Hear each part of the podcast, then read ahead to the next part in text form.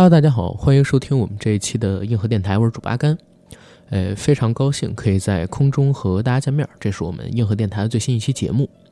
然后这期节目呢，嗯，我们还是做二零二零年的一个回顾，标题呢也还是叫做“世界变得更好了吗？”但是这一期和上一期不同，上一期聊的是时事篇，可能我们更聊一些社会层面上面的新闻，而这一期呢，我们要做影视篇，聊一聊过去这一年的时间里边。阿甘关注到的影视行业的那些事儿，还有那些变化，嗯，可能也不仅仅只会聊新闻吧，也会聊一下我对行业的看法，因为毕竟也算是跟这个行业有点关系，对吧？而且二零年过得挺悲观的，我还是想不要局限于告诉大家几月份发生了什么事儿，几月份发生了什么事儿，而是想通过这些月份发生的事儿聊一聊我对未来的看法。毕竟我们这期节目的名字叫做《世界变得更好了吗》。甚至我都想提个问，就是未来会变得更好了吗？然后这次的音乐呢，还是用的《东京爱情故事》的主题曲《突如其来的爱情》，用的它的纯钢琴乐。然后大家想搜这个音乐的话，请到某猪场开的音乐播放器去搜硬核电台，能搜到我做的歌单，这里边有我们使用过的所有音乐。然后在正式的节目开始之前，我有两个事儿先跟大家说。第一个事儿呢，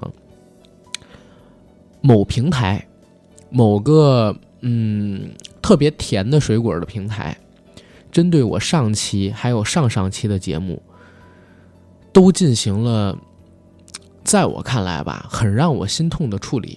我们的上上期内容《中国的热》一本道不完之情趣用品之火，给我退回了三次，每次都是上线大概四五个小时之后。给我打回来了，说你这个地方到那个地方要删减，你这个地方到那个地方要删减。OK，三次我都删减了，大概相比于完整版的时长少了十七到十八分钟。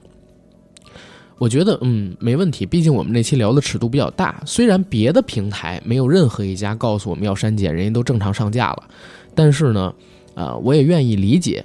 但是上一期节目，我们年度回顾的时事篇，这个事儿是让我有点难以接受的。我在上传了之后，应该是已经上架了两天到三天，播放量都有一些了之后，突然之间给我下架了，删除了。然后下架的理由跟原因啊，哎呀，是因为我在那期节目里边提到了武汉的吹哨人，这个我就很难理解了啊！这是一个被我们官方定性为英雄的人物，然后其他的各个平台也没有针对。这个事情给我任何的麻烦，唯独，啊，这个很甜的这个水果的平台，然后告诉我说，因为提到了它，整段内容都要删掉。好，我大概又删掉了三分多钟的内容。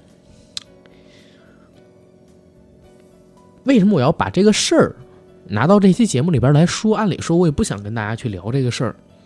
呃，第一呢，是告诉大家。这两期节目我都会传到我们硬核电台的小程序，就是硬核班长公众号的小程序里边去。大家通过底部的自定义菜单就可以入驻，然后可以免费的去进行收听完整版。再有一点呢，就是我想，我不知道该用什么样的语言去表达，就是我知道，呃，我们年度回顾那期节目因为提到的吹哨人结果被下架这件事情之后。我是觉得世界呀，真的没有变得更好。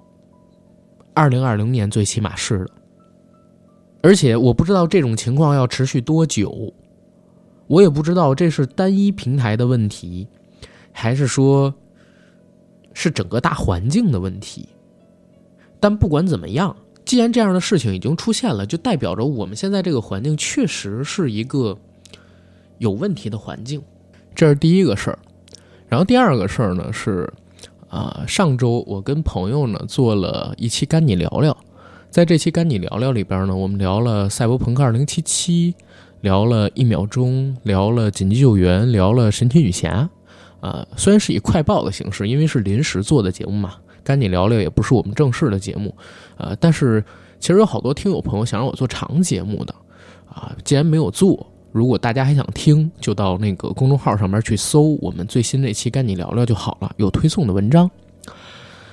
啊，然后为什么没做长节目？一会儿我也会在我们这期节目里边跟大家来聊，也是因为我今年产生的一些转变。然后事儿基本上就说到这儿了，不跟大家太啰嗦啊。我们进正式的节目。我们的节目《硬核电台》已经在全网各大播客平台同步更新，欢迎各位收听、订阅、点赞、打赏、转发我们。同时呢，也欢迎在微博和微信平台搜索“硬核班长”。关注我们的官方媒体账号，想加群的朋友，请加 J A C K I E L Y G T 的个人微信，让他拉您进群，和我们一起聊天打屁。同时，如果您想参与我们的节目，想成为我们的嘉宾或者主播，也请加上述的那个账号，欢迎大家来加我们聊这个二零二零年的影视回顾啊。为什么只有阿甘一个主播？我得跟大家提前说一下啊，其实不是因为找不到人，是因为这期我想聊的内容太多了。我感觉，如果再加一个或者加两个嘉宾的话，这期节目的时长可能会变成四个小时、五个小时，因为我觉得我自己要聊的内容可能就得占两个小时以上的时间吧。太多了，真的太多了。关于这方面想要跟大家聊的、想要跟大家表达的东西实在是太多了。然后这一期节目呢，呃，我不会像上一期时事片的回顾一样，用三个词，然后去带。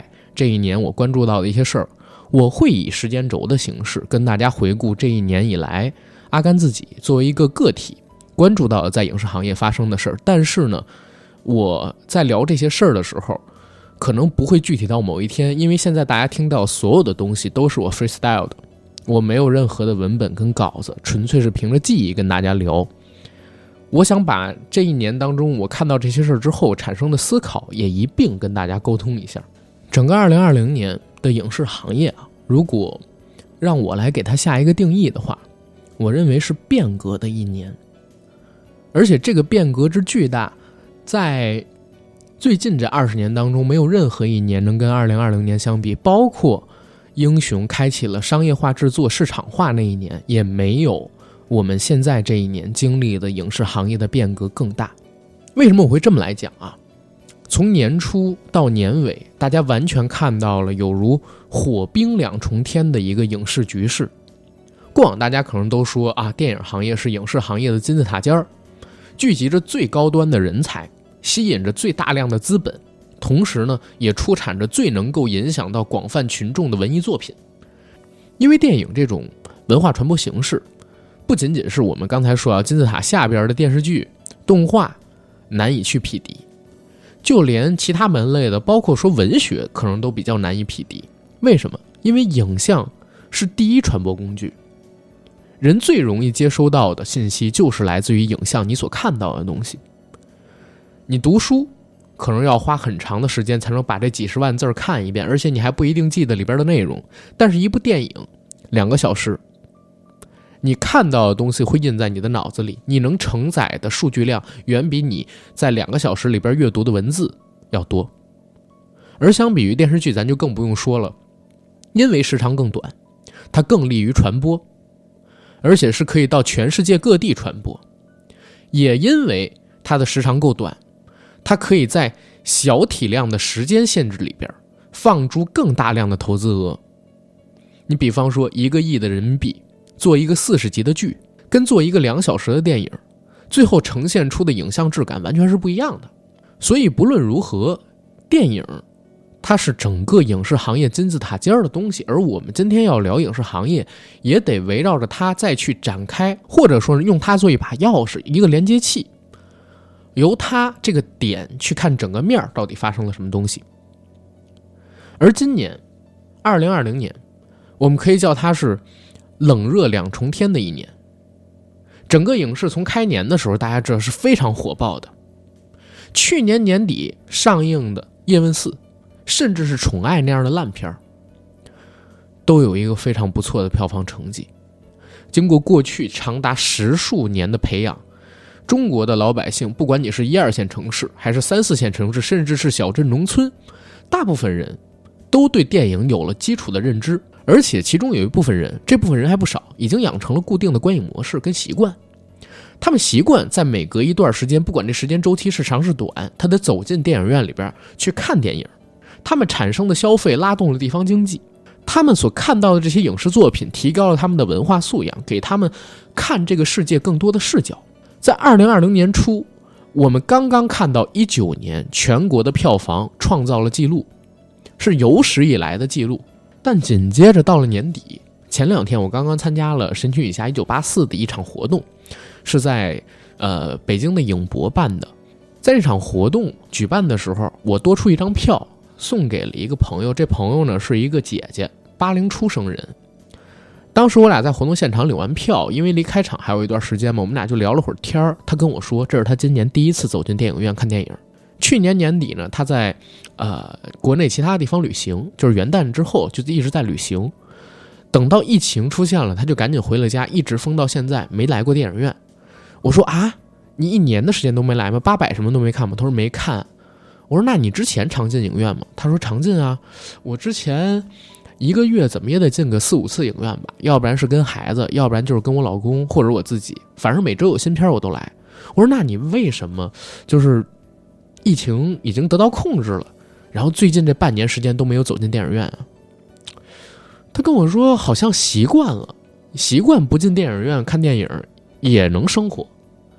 也能用别的消遣娱乐方式打发自己，所以他就忘记了需要走到电影院里边来这个事儿。当时我听完之后特别心酸，然后我呢又同时特别的震惊。我在八百那一期节目当时产生的一个预测好像实现了。当时我在看八百的时候，我说八百能带动起大家这么大的观影热情。能突破三十亿，当时我甚至都不看好突破三十亿啊！当时我认为破二十亿应该很正常的，破三十亿有点吓人。能破这么高的票房成绩，到底是正常的还是不正常的？我明白它是来自于呃被限制了很久之后大家恢复观影的那个热情，同时呢也是来自于影视刚刚复工之后，大家对看到一部好电影那种欣喜的情感。我没有否认它的质量啊。啊，我还挺喜欢八百那电影的，大家可以去听以前的评分，我评了七分。但是那个时候我就认为八百它可能不是一个常态，就是八百那样的票房可能不是一个常态。为什么？因为热情是会被消耗的，一个习惯养成可能要花几年、十几年的时间，但一个习惯，尤其是文化消费习惯，被娱乐消费习惯替代的时间其实很短，有可能半年就够了。所以后边大家可以看到，《金刚川》之前在上映之前，整个行业里边对它的票房预期是什么？要拿年冠的，最起码要二十亿起。当时这个片子上映之前，甚至呃，因为我还帮这片子不是帮 IMAX 他们做了个宣传嘛。当时这个片子非常之重要，就是我们那期节目的文稿，中影要去审一下的，中影审不过，我们这期节目也发不了。而整个自媒体圈，我认识的朋友。都对这片子有极其高的期待，哎，说今年年冠八成就是他了。八百毕竟还是讲另外一个党派的作品，而现在这个意识形态然后国别之间它起的冲突，然后金刚川这个上映的时间节点，这片子肯定是要爆的。但结果哪怕是这样，金刚川的票房多少，将将过了十亿，将将过十亿。你可以说是这片子质量不如八百，它确实不如八百。但是它的前期宣传丝毫也不亚于八百，但是它的首日票房，包括首周票房，这种跟质量没有太大关系，光看预热跟前期民众节奏的票房成绩都是不如八百的。国庆档的七天假期一过，整个影视就冷下来了。到目前为止，大家看看我们现在市面上边的片子，有几部破十亿的？被寄予厚望的《神奇女侠》，一秒钟，《紧急救援》，票房成绩都差强人意。反而之前大家预期没有那么高的，像《沐浴之王》，《沐浴之王》我还采访了教授易小星，然后大家在某山那个平台，呃，关注我的听众朋友其实是能听到那期节目的。那如果说，嗯，像《沐浴之王》这样的片子都能拿四亿左右的票房成绩，而《神奇女侠》。紧急救援票房没比它高多少，但他们投资额可差特别多啊！尤其是我们聊神奇女侠的话，可能得单拎出去。紧急救援这也是万众期待吧？而且它投资额有七个亿，最后才卖出这么点票房成绩。这代表了什么？代表着整个影视行业的观众、观影人群起了一个非常大的变化。这个变化在哪儿？我自己啊，我只是从我自己去猜测。如果有说的不对的地方，或者说大家有觉得。不尽善的地方，可以在评论区里边跟我来互动啊，我也愿意跟大家讨论这个事儿。就是我认为，首先观影的路人少了很多，而之前的影迷是没有减少的。影迷和路人观影人群完全是两个群体。就是这种不管什么电影，哪怕是特别特别无聊的文艺片，都会走到，呃，电影院里边去看的。视电影为生命的人，我觉得一两千万肯定是有的。为啥我敢这么说？因为我们从人口划分啊，跟我们城市化进度，我们大概其也能算出来，就是我们有多少的影迷，是吧？但是除了影迷之外，我们还有几个观影群体，这几个群体它的体量远比影迷群体要大。比方说有啥？比方说我们有路人影迷。路人影迷呢，和纯影迷之间有很大的差别。比方说，路人影迷对文艺片不太感冒，但是他喜欢那种院线主流片里边评价比较高的电影，他也愿意每个月花几次钱走到电影院里边去看看这些电影，并且呢，在一些主流的媒体网站上边留下自己的评价，听听我们这种节目啊，然后做一做讨论，对吧？这部分的人群远比影迷要多，然后这一部分的人群，也是在今年疫情出现之后流失最多的。第三部分的观影人群呢，就是路人。什么是路人？路人就是一年其实也去不了几次电影院，每次呢，要不然是有个喜欢电影的朋友陪着朋友去看，要不然呢，就是因为某一个影片爆了，引起大众的讨论了。成了一个社会热点，他觉得哎，我得参与一下这个事儿，他走到电影院里边去了。这部分的人损失的也特别多，为啥？因为他们往往是由大爆的电影带过来的，是因为社会营销性事件带过来的，是因为影迷跟半影迷的朋友他们的热情跟宣传给带到影院里边去的。这部分的人群消失的也特别多。那当这几部分人群因为疫情出现了这样的变化之后，我们看到的院线电影，现在我们看到这些，不是它的票房成绩变差了，而是说我们整个的影视的市场空间变小了。那比方说之前我们能够承载五十亿、六十亿，甚至之前我曾经预测，就比如说二零二零年年初《唐人街探案》的春节档能上的话，可能整个春节档有一百二十亿到一百三十亿的票房。然后中国的大陆能够撑起来的一个电影的极限票房可能是七十亿，但是现在能够撑起来的一个极限票房，我觉得也就四十亿顶天儿。相比于之前缩减了近半的规模，那好，我可以做一个很不恰当的类比：如果我们把神奇女侠、紧急救援票房乘以二，再对比他们的口碑。大家是不是就觉得合理了很多？这只是造成现在影视变化的其中一个原因，影视行业、电影行业或者说线下电影行业变化的一个原因。还有一个原因是什么呢？是因为从今年的年初开始，从囧妈开始，疫情到来之后，许多电影选择了院上放映，而且呢，他们缩短了窗口期。什么叫做窗口期？就是影院跟流媒体上线时间的这段差距叫做窗口期。一般来讲，海外一般是俩月嘛，对吧？然后国内也差不多，当然最短的可能有三十九天什么的。在院线下映了之后，会选择上映到呃一些电视平台啊，然后优爱腾这样的流媒体网站平台。但是今年大家可以看到，这个窗口期的时间啊缩短了，缩短了特别多。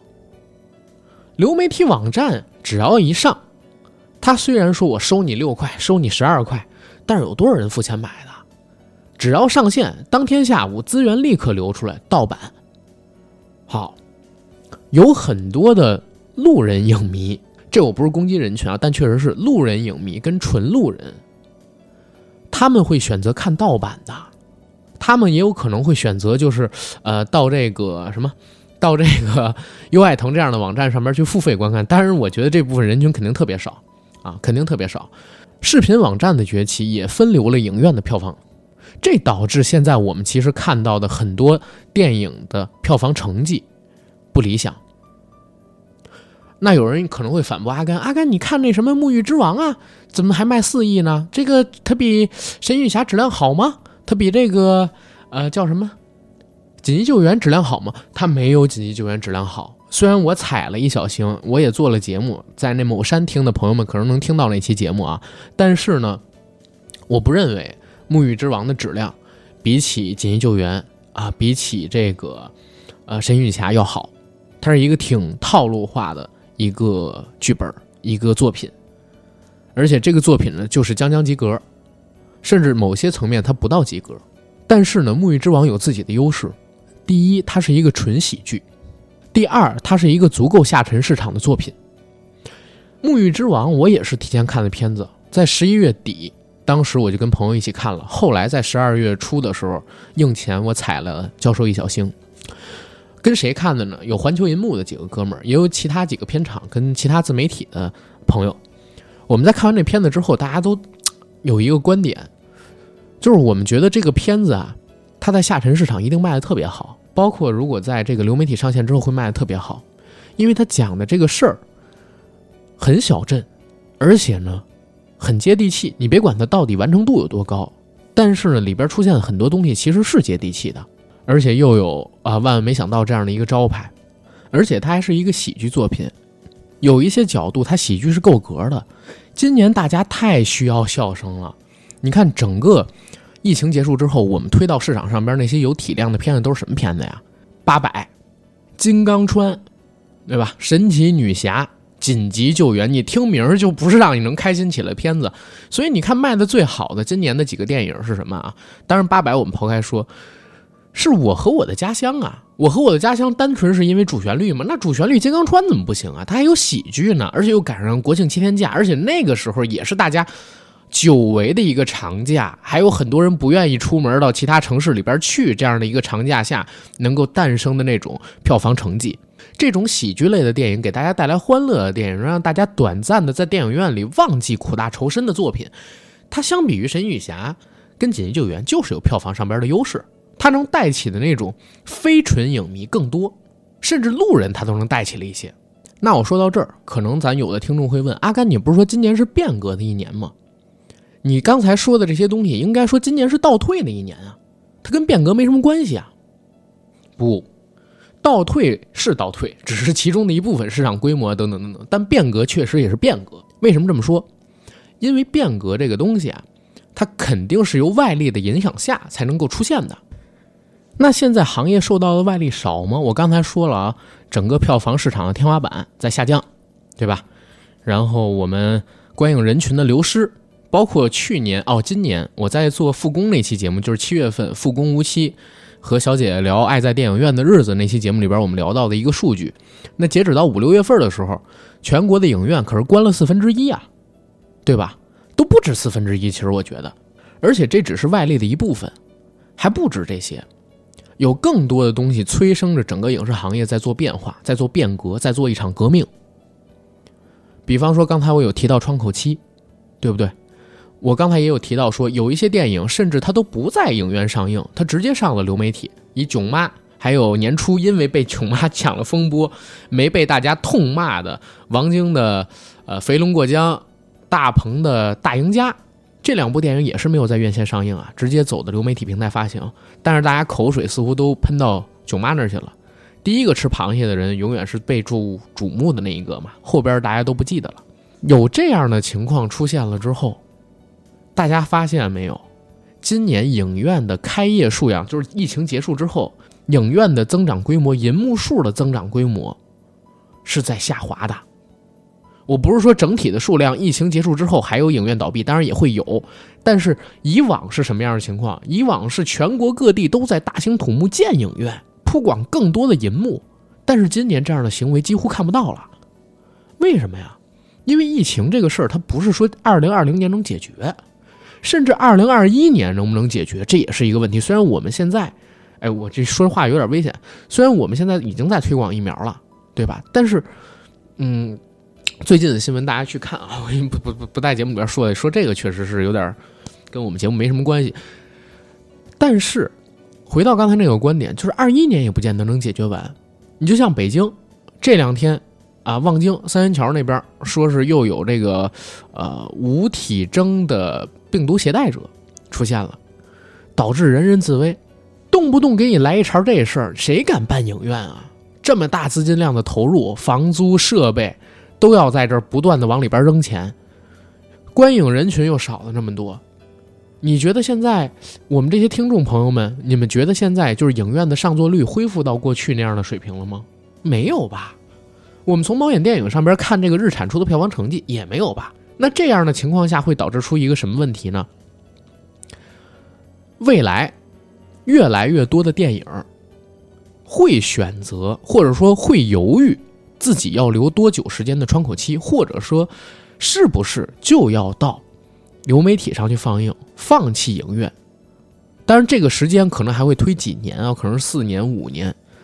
但是有一个已经确认的趋势是什么？就是影院线下观影这种模式会越变越小众。甚至前些天我我们一块吃饭喝酒的时候，我们聊，我说：“哎呀，我特别怕，但是呢，我又很确定。”可能十年之后、二十年之后，到影院里边去看，除非电影院也出现一场革命啊，比如说什么 VR 真正的普及了之类的，我就在想，它有可能会真正变成一个类似于话剧舞台那样一个小众的艺术形式。所以现在没有太多的人敢去新开影院，然后这样的情况又导致出一个问题是什么？它像多米诺骨牌一样，是一节推一节的，它会导致因为你做了这样的一个犹豫。你在投资电影的时候就不敢像之前那样去做，哎，我只为了在院线上映的那些电影，就改成那种可以在流媒体平台、在手机上、在 iPad 上、在电视上边获得更好体验的电影。比如说画面亮度，那手机可以调画面亮度啊，我就不用在调色上边做那么亮了。那你比方说你手机就左右两个声道，那我怎么给你做影院那么厚，对吧？再有一点，刚才我也说了，天花板的降低，然后流媒体上边国内面对这么多的问题，尤其是盗版，很难收回大体量作品的投资，那又会导致一个什么问题？导致新片的投资规模相比于之前可能要有下降。一九年的时候，我敢扔十个亿做一电影，那可能到了二零年，我再投资电影的时候，我就得学摸学摸，十个亿还行不行？如果我们用最坏最坏的方向去想，那会不会有可能就是，啊，会导致前端做电影制作人群薪酬降低？我说的可不是明星啊，我一直对中国的这个高明星片酬之类的，我我特别抵触。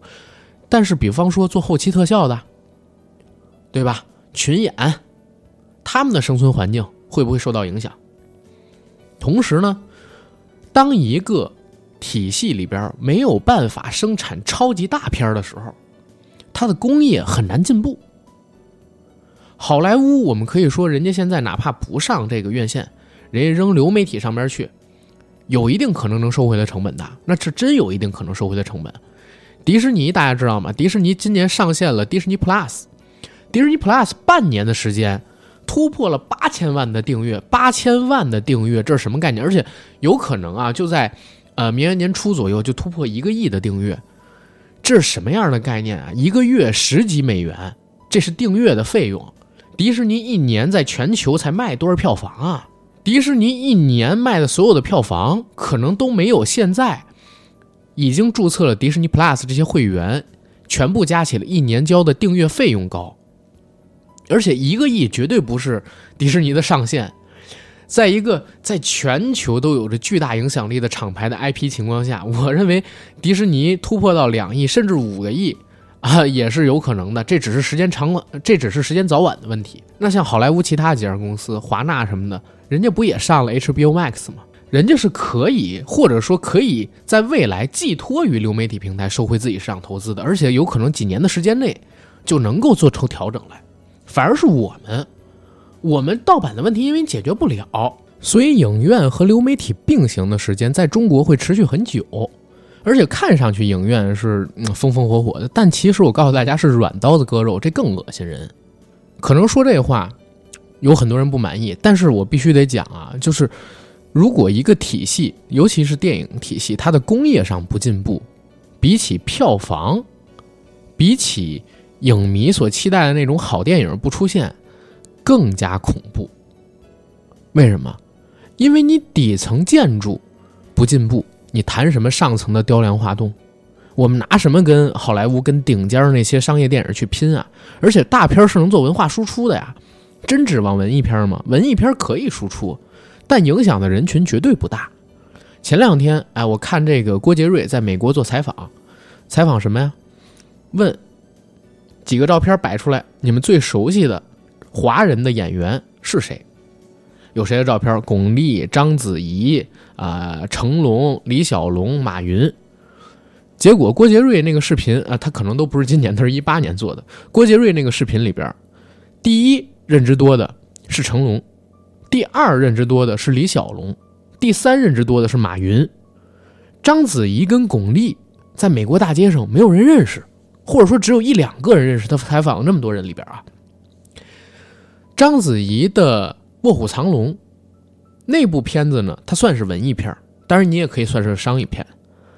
但他的影响力绝对不能跟成龙当年的那些商业作品去比。李小龙我们单拎出去啊，他是一个精神符号、文化符号。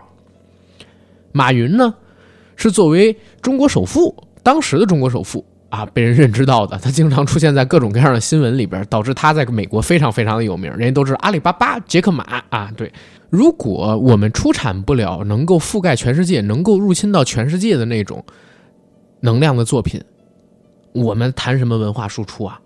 尤其是在一个国家崛起的过程当中，上期节目我们聊影视的时候，嘉宾有提到韩国，然后我看这个底下朋友圈还讲说什么韩流在倒退，啊，说这个在中国已经越来越少越少人喜欢韩国了，然后韩国电影拿到世界层面上面去上不了台面，说韩流呢其实不如以前。我自己，我其实是不喜欢看韩国电影的，虽然我也看啊，而且我比较嗯。我比较狭隘，就是我呢，可能还会对，呃，有一点点偏见，但是我必须得说，人家韩国电影或者说韩国的软文化输出这几年是越来越强的，人家真不是越来越差。你在国内你觉得差了，是因为 之后，然后我们这边呢都不让韩国电影上了，这是在国内，人家在海外做的非常的好，甚至很多韩国明星。就他们的偶像团体走在美国，照样也是粉丝很多呀。而且不是韩国人跟大陆人啊，不是韩国人、中国人、日本人这样的亚洲人群，是欧美的粉丝也很多。防弹少年团，对不对？你拿到这个美国去比一比，中国有哪个流量明星在这个海外的影响力能跟人比啊？我不是说我崇洋媚外啊，我只是就事论事。所以刚才我说最坏最坏的可能，现在的这些变化有可能让中国我们的工业没法进步。当然这是最坏最坏的情况，几乎不太可能发生啊。啊，但是我们的工业进步时间被拖慢几年，也是有可能的，对吧？大家仔细想想，刚才我分析的那些东西，可能也比较片面啊。不过我们中国有一讲究，叫欲扬先抑，我也得就是讲讲我们的优势，或者有可能往好的方向去发展，是发展在哪儿？首先，第一，好莱坞他们是会很快的产生变化，但是在最近这几年的时间里边，我们相比起好莱坞就是有优势的。很多电影在国内你是可以通过院线收回的，而且好莱坞的很多电影大家要知道，它不是说我今年拍今年就上。现在六大手里边压着的片子多着呢，《零零七》择日上映是吧？改了好多的名，什么主演不愿意演，择日再演；编剧不愿意编，择日再编；导演不愿意导，择日再导。啊，定档时期不定，择日定档；上映时间不一定，择日上映，择日赴死。这片子对吧？是速激。是蜘蛛侠这种漫威的电影也是，还有好多其他的片子，其实好莱坞都压手里边呢。光凭自己的流媒体，想就挪回之前的票房，对他们也是难度很大的一件事。他们也要经历很大的阵痛，甚至有可能有的好莱坞或者说牛逼的那种电影制片厂熬不下去，咱也说不准。反正现在我听说，那个派拉蒙跟索尼，因为他们跟华纳呀、跟这个迪士尼啊比不了，这背后都是千亿级别的市值。派拉蒙、索尼才百亿的盘子，有可能还得去苦求亚马逊或者说苹果 TV 要不要收他们呢？这段时间也是我们中国影视行业的从业者能够奋起直追的时候。为什么叫变革呢？就是这个变，有可能是坏的，也有可能是好的，就看你能不能抓住。最起码现在我是真的看到有这种趋势。大家知道这次疫情出现之后。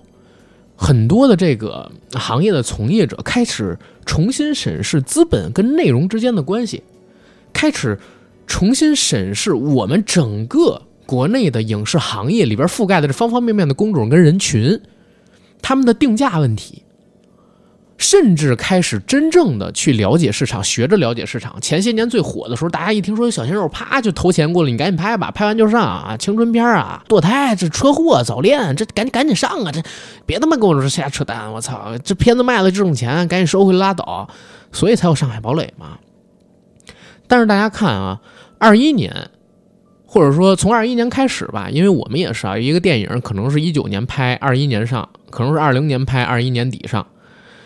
它有一个周期的，但是我们现在制作的这批片子，相比起疫情之前，我们没有那么浮躁了。其实，呃，过去几年已经没有一七年之前那么浮躁了啊，在这个不浮躁的基础上，更加不浮躁，就是更加开始讨论内容。所以，如果我们抓住这一次的机会，这对整个中国的影视行业，甚至是软文化的输出，它是一个好事来的。所以我们得呼吁，呼吁什么呢？就是行业里边的人不放弃，主管部门呢放松审查，不要再出现什么一秒钟第二，然后也不要出现我我们之前就谈论到的很多不应该在一个成熟市场里边出现的问题，应该更加鼓励我们这个市场发展，因为现在这个市场太难了，文化是立国之本啊，有关部门应该重视这个事儿。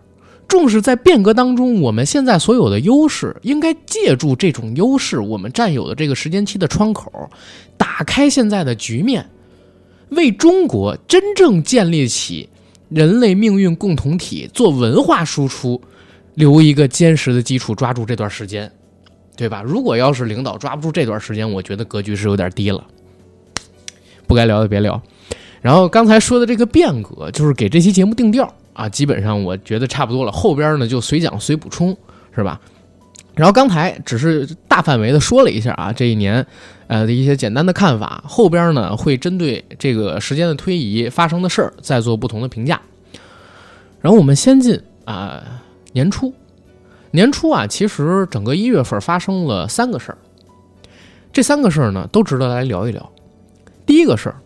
先是叶问四的火爆，我说的叶问四的火爆不是在国内的火爆，叶问四在海外火了。大家如果有关注的话，就是年初那段时间，在 B 站上边经常有那种二次开发的视频，拿叶师傅做梗。我之前在节目里边讲过，有一哥们儿做了个视频，叫《叶问五揭棺而起》，就是叶问他们穿越到了。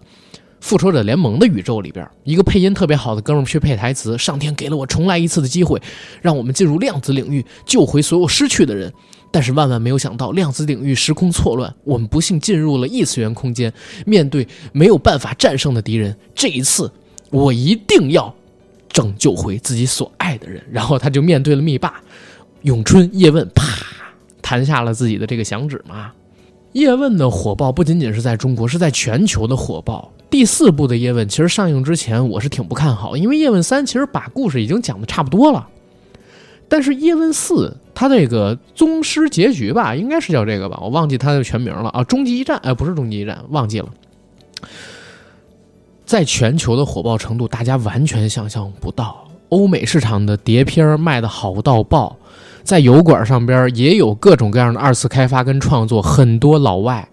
拿着叶师傅打咏春的这个劲头啊，去做模仿视频。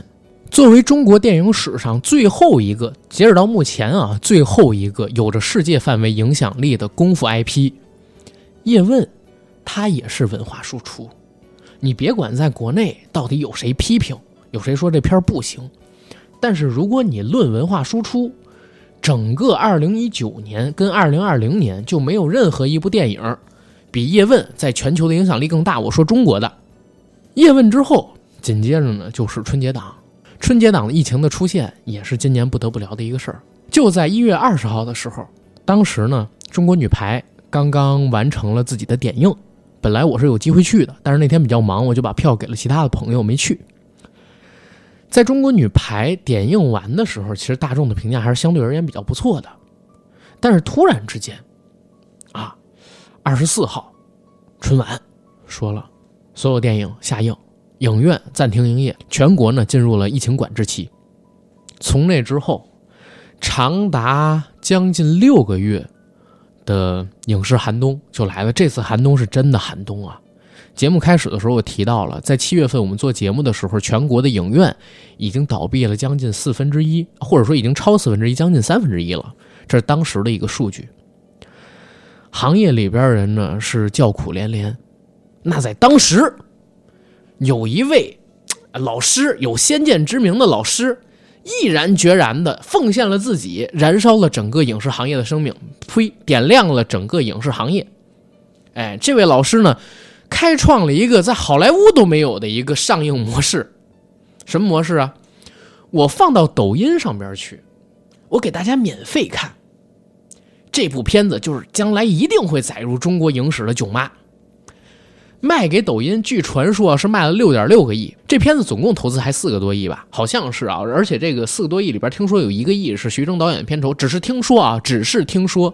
这一块大家如果我有说的不对的，欢迎指正。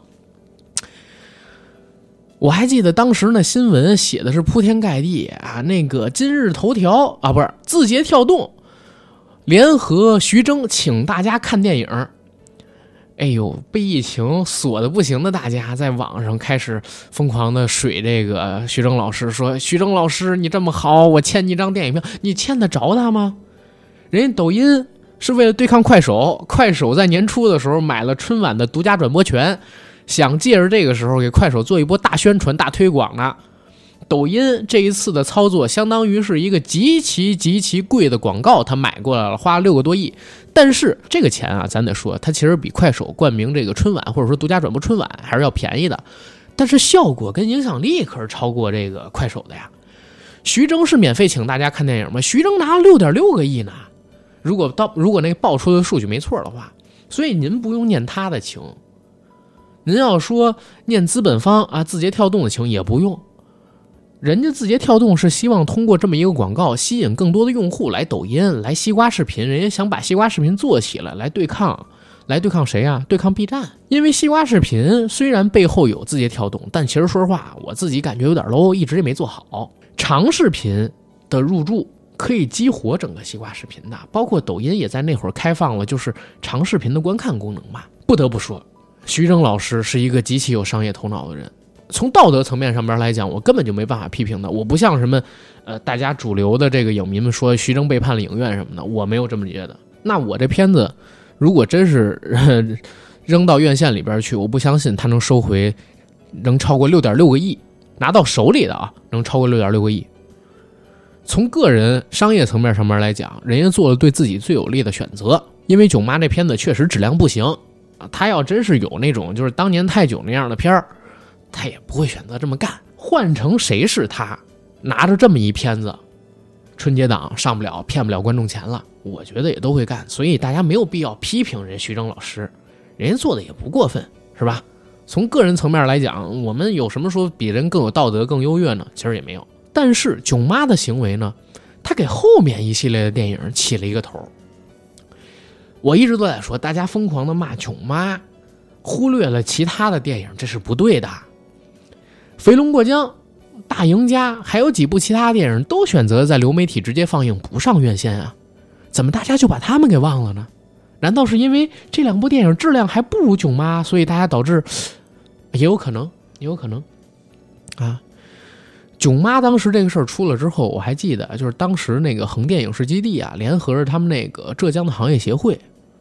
一纸檄文就传出来了，啊，要控诉这个徐峥老师，说你是背叛院线，说你呢弃我们于不顾。之前宣传的时候，我们都宣传大半年了，礼我都收了，怎么跟老李头说？这个檄文上边写着，哎，以后呢要抵制徐峥导演的新片在他们当地这些院线上映。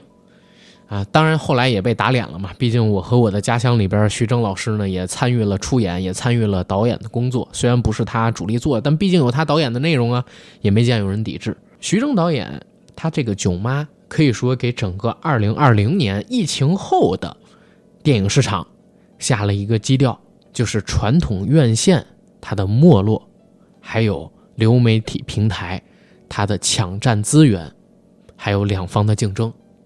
以及电影制作者、电影发行方他们的骑墙手鼠两端，咱们再往后聊，再聊呢，可能中间几个月的时间我就不太针对于电影去聊了，对吧？啊，我呢就针对一点这影视行业的趋势跟新闻去聊。先说几个让我觉得嗯印象比较深的事儿，我也不说具体日期啊，因为具体日期我确实也没去查，我都是跟大家聊我印象当中二零二零年发生的事儿。五月份之前，一月份之后，就是二月到五月这几个月时间里边发生了什么呢？首先，第一，综艺市场相比于以往更加火热了，而且这个火热是绵延全年的，甚至还要往后再绵延，绵延好几年。怎么讲？今年最火爆的综艺是什么？有人会说《乘风破浪的姐姐》，哎，是没错。但是《乘风破浪的姐姐》对于那些参与了的明星，曝光度是有增高，但没有造出那种特别牛逼的明星。今年大家得有一个认知啊，你得关注一个综艺啊，那就是爱奇艺的《青春有你二》。这个综艺可是了不得，因为赶上了疫情。《青春有你二》，它的上播时间正好压上了全中国人民最闲的无聊，在家里边当区那段时候，导致他有了一个异常大的流量高峰期。《青春有你二》之前的《青春有你一》，那个 R E S E 李文翰，大家还有人记得吗？或者说当时激起多大水花啊？才包括就是《偶像练习生》跟《创造一零一》之后，《创造营二零一九》《青春有你一》。现在大家还能记起谁来？反而是硬糖少女，就是创造营二零二零，跟这一次的这个青春有你二，尤其是青春有你二，抢占了巨大的流量，终于捧出了一个泽奈。这是最近几年所有的选秀节目里边唯一一个能跟火箭少女幺零幺去掰掰手腕的女团了。当然，跟这个火箭少女一零一还是有点差距。但是它播出时候，在全网的火爆程度，我觉得是比《创造一零一》有过之而无不及。咋呀？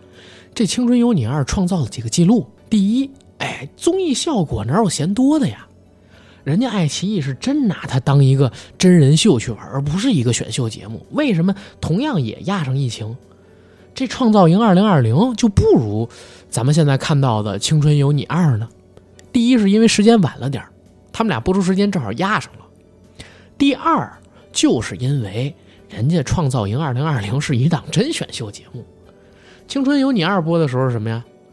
哎。什么冰清玉洁四姐妹里边的老大，什么各种排挤，呃，什么小人物，什么大鱼海棠选手给人当小三儿，选手是太妹，背后有纹身，骂人，人人往上边就是扒出各种各样黑料，然后什么谢可莹跟蔡徐坤之间不得不说的二三事，就当时那个热搜上的是多极了，人家太会运作这档事儿了，不仅仅是青春有你，不仅仅是创造营。包括今年的《王牌对王牌》第五季，这个综艺其实好多朋友让我们聊，但我真不觉得有什么可聊的啊。他就是找一些什么大团圆、大聚首，然后在里边玩几个特别老游戏。如果不是因为沈腾跟贾玲，就是这综艺真没什么可看的地方。他们俩，如果你想做期节目，哎，我可以做，就是能聊的很多。尤其沈腾啊，这可以留到呃明年的大年初一，就是二一年的大年初一。啊，他们要上的那部《你好，李焕英》里边，我留着大家去讲啊，跟大家讲就是沈腾跟贾玲的故事。如果刨去他们俩，就是《王牌对王牌》这个节目有任何能吸引我的地方都没有。但是因为有他俩，这节目还是挺好看的。而第五季的《王牌对王牌》可以说创造了有史以来他们这个节目五季以来最好的一个收视成绩。大家都觉得这是开始吗？不是。综艺市场已经冷落了很长时间了，相比于之前那么火热，已经凉了一段时间了。这几年来，大家都不敢试水那种特别大的综艺，或者说都小心翼翼的，有那种大胆尝试的。结果浙江卫视这不就踩了雷了吗？对吧？这不就因为没有照顾好明星的安全，遭受抨击了吗？年轻的生命就这样，嗯，唉。所以最近两年。综艺市场其实呢是逐渐回归理性的这么一个过程，直到今年疫情来了，哎，综艺市场大爆发，各种综艺只要上，就能获得比以前更好的关注度。前两天我发了一朋友圈，这朋友圈里边写什么呀？是那个金箍墩影视吧，然后他们做的一个市场调查，二零二一年选秀类、成团类的综艺八档，八档啊，那是八档。观察类的综艺，芒果台明年要出二三十档，哎呦喂！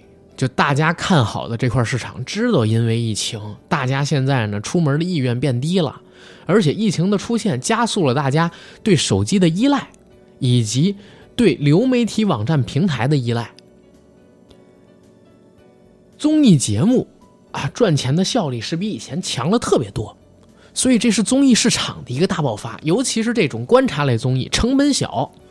对吧？见效快，主要依赖后期剪辑。芒果台剪这东西又是门清门熟，所以大家就看吧。这综艺节目啊，二零二一年会比以往更多，然后更多的观察类综艺就不是什么我家这个我家那个了，有可能是我们家狗这个，我们家猫那个，它也上。所以二零二一年开始，你们看吧，这综艺节目多的吓死人，然后整个这个市场呢也会变得异常的火爆，影视。电影是吧？虽然冷了点但综艺我们起来了啊，也未尝不是一种文化输出。没准我们到了就影响到韩国，到时影响到日本，影响到其他国家呢，是不是？往后再走啊，其实就得说几个让人伤心的事儿了。首先呢，就是之前啊，我们上期节目有人提到了赵忠祥老师去世的事儿，这也是中国影视行业一个。呃，巨大的损失吧，就是我我这边呢，我其实上期节目我想开玩笑，后来觉得还是算了，真的人死为大，孩子还小。赵忠祥老师，你不论怎么讲，就是他从业务水平上面来讲，都是在中国主持界啊不能撼动的泰山北斗，而且人家在过去几十年的时间里边，最起码工作上边给大家奉献了很多的经典作品。我小时候也是看着《动物世界》长大起来的人，我小时候也跟着这个。爸爸妈妈看过什么？呃，正大综艺、SK 什么状元榜之类的这些节目，啊，也受到过这个赵忠祥老师，呃，他的余音。所以呢，就是人死为大嘛，然后也希望他能在天上长安。然后再有一个，在上半年到年中这段时间去世的人，我想聊聊谁呢？就是莫里康内。啊，我我跟大家这么聊一事儿啊，大家知道今年这个。哎，直接先进到这儿吧。呃，我们一会儿再回到五六月份去讲。今年北京电影节不是正常举办了吗？只不过时间是推迟了几个月。在北京电影节推迟的这几个月时间里边呢，呃，我们经历了一段没有北影节陪伴的日子。当时我就觉得可能说二零年就不办了吧，结果真没想到办了。啊，就在这个七夕节左右的那个时候，北影节正式跟我们见面了。然后这一次虽然。选片上边，大家能看到，相比于往年肯定是要差一些，但是呢，能办本身就是一个非常大的抚慰。对我们这些喜欢看电影的人，每年跑北影节的人而言，这是一场朝圣之旅。那今年北影节有一场，有一场电影是我印象非常深的，就是天堂电影院。老爷子这辈子给无数伟大的电影做过配乐，我自己最喜欢的可能是《镖客往事》，还有就是天堂电影院。那天我在北影节看的就是天堂电影院，然后我是在小七天最大的那个厅，在整个电影开始前的十五分钟，整个电影院里边就在放着莫里康内天堂电影院的音乐。然后那天听我节目的朋友知道，那天其实我是约了一姑娘的。然后当那个音乐响起了，我都快忘了跟这姑娘去聊天的事儿了。我就一直听着那个曲子，然后沉浸在那种情感里边，脑子里边像过电影一样，就过自己小的时候，在客厅里边偷偷去看电影。包括我第一次看《阿甘正传》，我还记得，那是每周二，呃，CCTV 六会放一个晚上十点左右会放一个英文原片儿然后我是在那天晚上，应该是暑假吧，然后在我们家那凉椅长椅上边躺着，枕着一个枕头。看了带字幕版的《阿甘正传》，然后我妈他们就特别不理解我这行为。小的时候，每当我沉迷在电视机前，然后去看电影或者剧的那种影院前面不走的时候，他们都会说我不务正业，是吧？把心思怎么不放在学习上？所以在那天就看天堂电影院的时候，因为我知道做这个音乐的人已经走了，然后他又是一个那么伟大的作曲家。就脑子里边像过电影一样，在那前十几分钟里边，等待着去看天堂电影院嘛，又过天堂电影院的剧情，然后又过我自己小时候那些经历，就整个人跟时空形成了一种奇妙的互动，感觉我在跟莫里康内在进行一趟神交。然后等到影片结尾的时候，那片子上边打出来字幕，致敬莫里康内。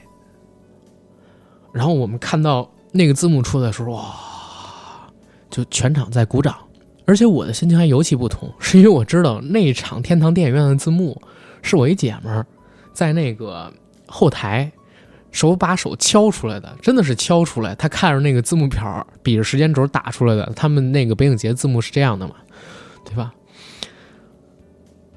突然之间，就整个人情绪有点像失控一样。当那个电影结束的时候，然后，这可能是我整个二零二零年最特殊的一场观影，然后也是这些年以来，就是心里边怎么说？我现在没有办法形容当时那种感觉啊。一个是我听着他的音乐，然后看了一个有关于电影的非常伟大的电影。然后呢，这个大师就在之前没有多长时间去世了，啊，总之就心里边有各种各样的。然后莫里康内，大家也可以去了解一下，听一听他的作品，在这个音乐播放器，很多音乐播放器上边都有影迷做他的歌单，都可以找得到。我之前在直播的时候也单独给大家放过几首，然后边播他的音乐边讲每首歌是在哪一部电影里边、什么场景下出现的。啊，然后这是莫里康内的故事，跟我的故事，二零二零年呢，然后在这样好像说的有点晚，一下就进到七八月份了。但是七八月份之前，其实也有能聊的事，比如说，啊，在年初二月份的时候，偶像剧《想见你》突然火了，想见你，只想见你，未来过去，我只想见你。所以暂时将你眼睛闭了起来。当时我还做了一个单期的节目，我把那期节目叫《台北文艺复兴》，台北偶像剧文艺复兴。想见你这个剧啊，其实补充了国内市场上边现在很大的一个空白，纯爱剧。哎呦，我们现在市场上边这都什么剧啊？就这些偶像剧。一个一个假的要死，我特怀念我小的时候，就是看台湾偶像剧那个时候的日子。哎，没错，我也是台湾偶像剧的受众。谁心里边不还是一小公主来的？那时候看到的剧多纯啊，对吧？你别管演的人到底乱不乱，但起码给到观众的是纯的，镜面是干净的，音乐是好听的。但现在我们看到的都是什么剧啊？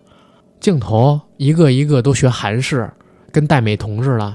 不知道，以为你是一个医美中心出来的摄影师呢，眼都瞎了是吧？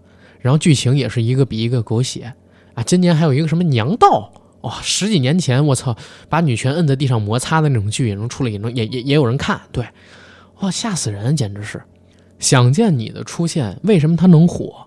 我自己是认为干净、纯，音乐好听，而且最重要一点就是它怀旧。当音乐一响起，我们回到的是那个想回但是永远都回不去的九十年代，是回到我们童年，甚至不是九十年代啊，就是两千年代初的那个大陆，大陆人看肯定是这样的一个感觉。然后我们对于爱情的向往，那种我爱你至死不渝，至死不休，对吧？死而不休，这是当时我做《僵尸有约会》那期节目起的标题是吧？我爱你死而不休，啊，那名起的真好。现在看过来，这个剧虽然有各种各样的问题，但它光从我上面说的那几个点就足够打动人了。伍佰的那首《Last Dance》也是风靡了全国。当时我还记得《人民日报》给了一评价，说伍佰的老歌再次翻红是对当代流行乐坛的一次侮辱。嗯，这个侮辱侮辱的好，尽情的去侮辱吧。我们现在的流行音乐都是什么狗玩意儿啊？是吧？接着往后走，等到了三月四月的时候，其实我一直有关注一档综艺啊。这档综艺呢叫《我是唱作人二》。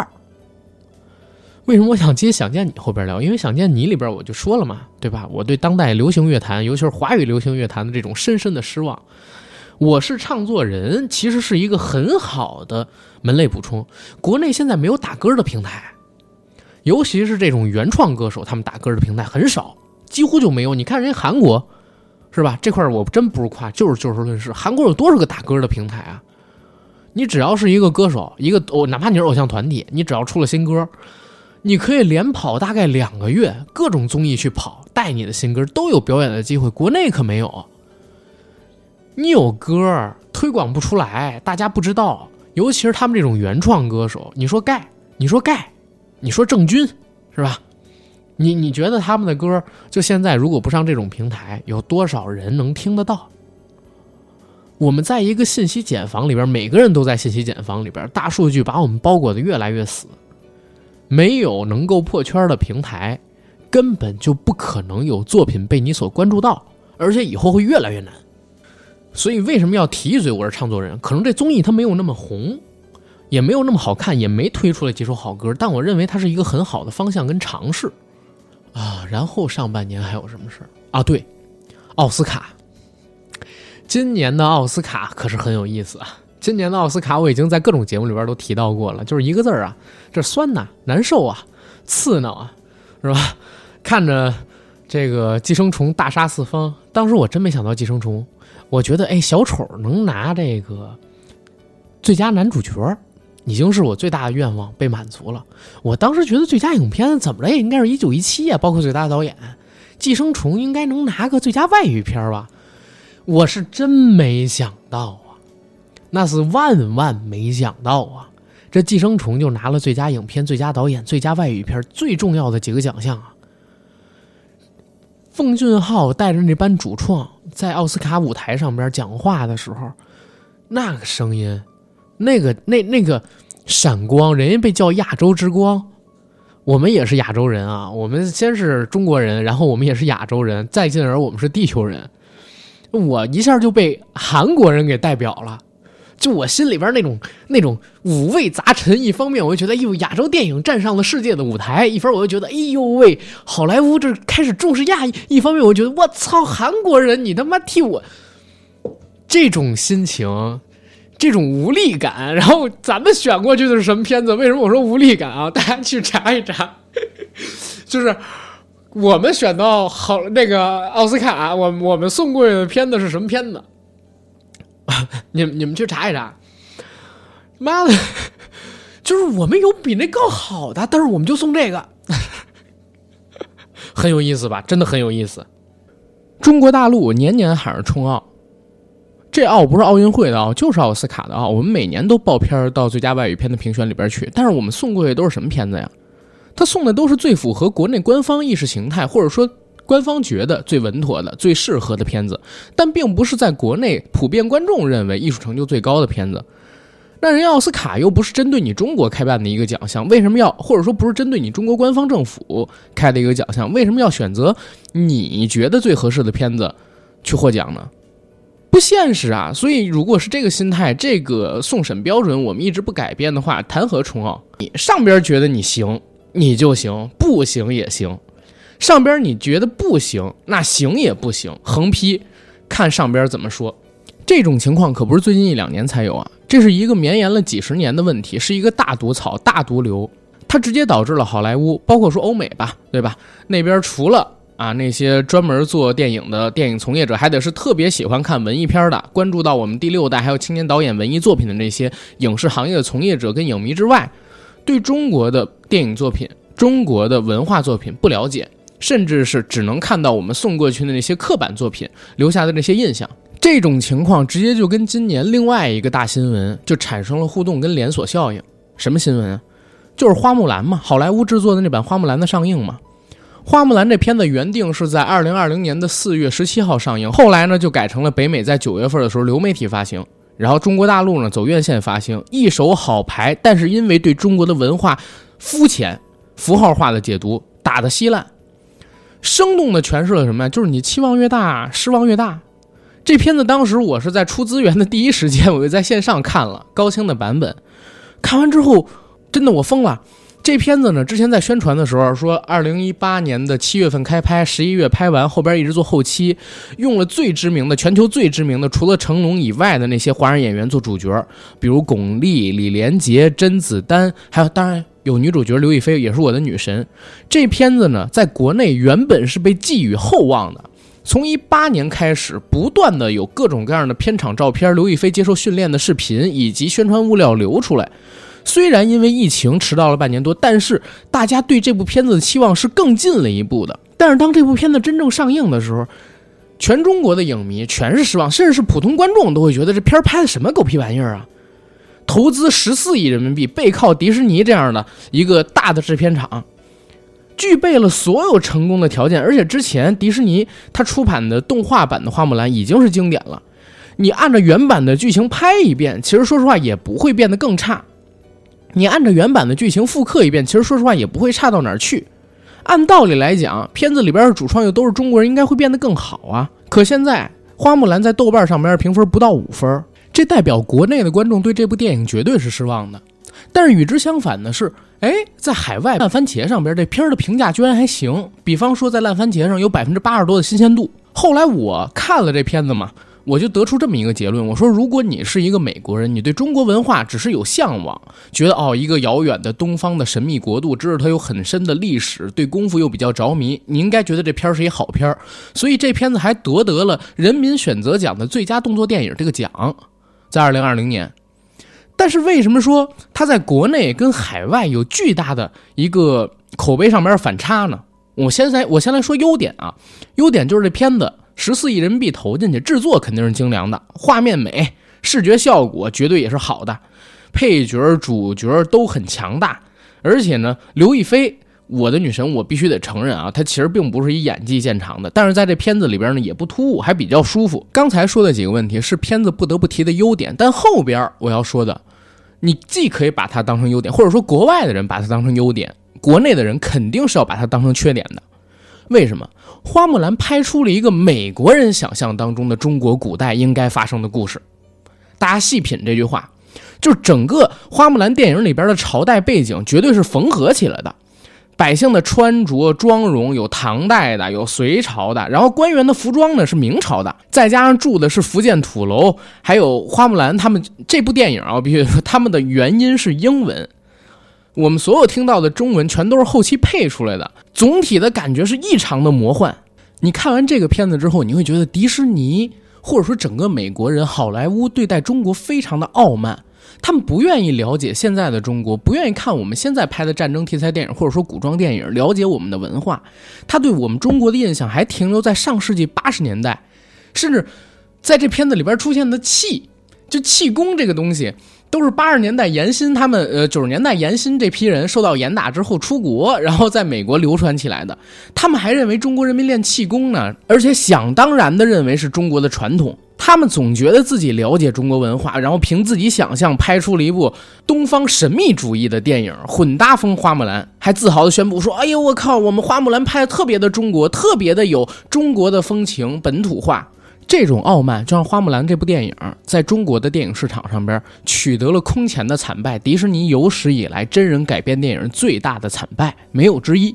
不愿意了解中国，刻板的印象和傲慢是这片子本身带有的原罪。所以我当时在上映之后，我直接就在咱们听友群里边，每个群里边我就说，我不推荐大家去看这部电影，最起码不要到院线里边去看这部电影。你越去支持这部电影。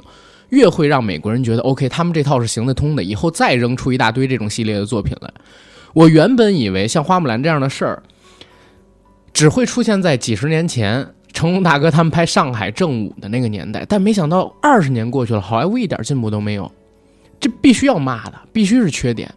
但是为什么我把它跟刚才奥斯卡那件事结合起来说？是因为我我在这个事儿出了之后，我也在回想。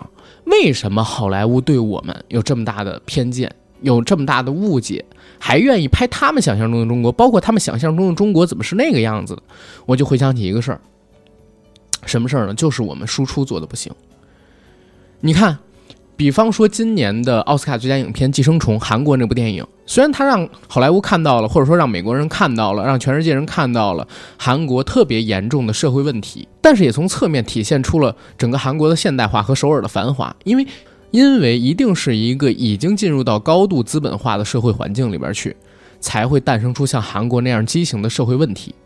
但是回看我们，我们最近这十年给好莱坞扔过去什么作品？别说最近十年，就二十年，我们送到奥斯卡去有影响力的作品，其实在我看来，可能就四部《卧虎藏龙》跟《英雄》。这个咱们不说，时间太遥远了。而且，《卧虎藏龙》是一个西核的故事，是一个西方价值观那个核的故事。李安柔和的非常好，而且《卧虎藏龙》它的资本可不仅仅是台湾的资本啊。好莱坞的资本帮助这部电影制作完成了，而且占比很大的。它甚至可以说是在好莱坞和香港的两个电影工业下诞生出来的作品，跟中国大陆的关系也不大。而且那还是一个古代的一个武装戏，还有功夫元素。英雄咱就更不说了，这是纯粹的大个人英雄主义的一个作品，跟我们传统文化输出也没什么太大的关系。而到了最近这十年，可能说激起水花的一部呢是。一代宗师，另外一部呢是《刺客聂隐娘》。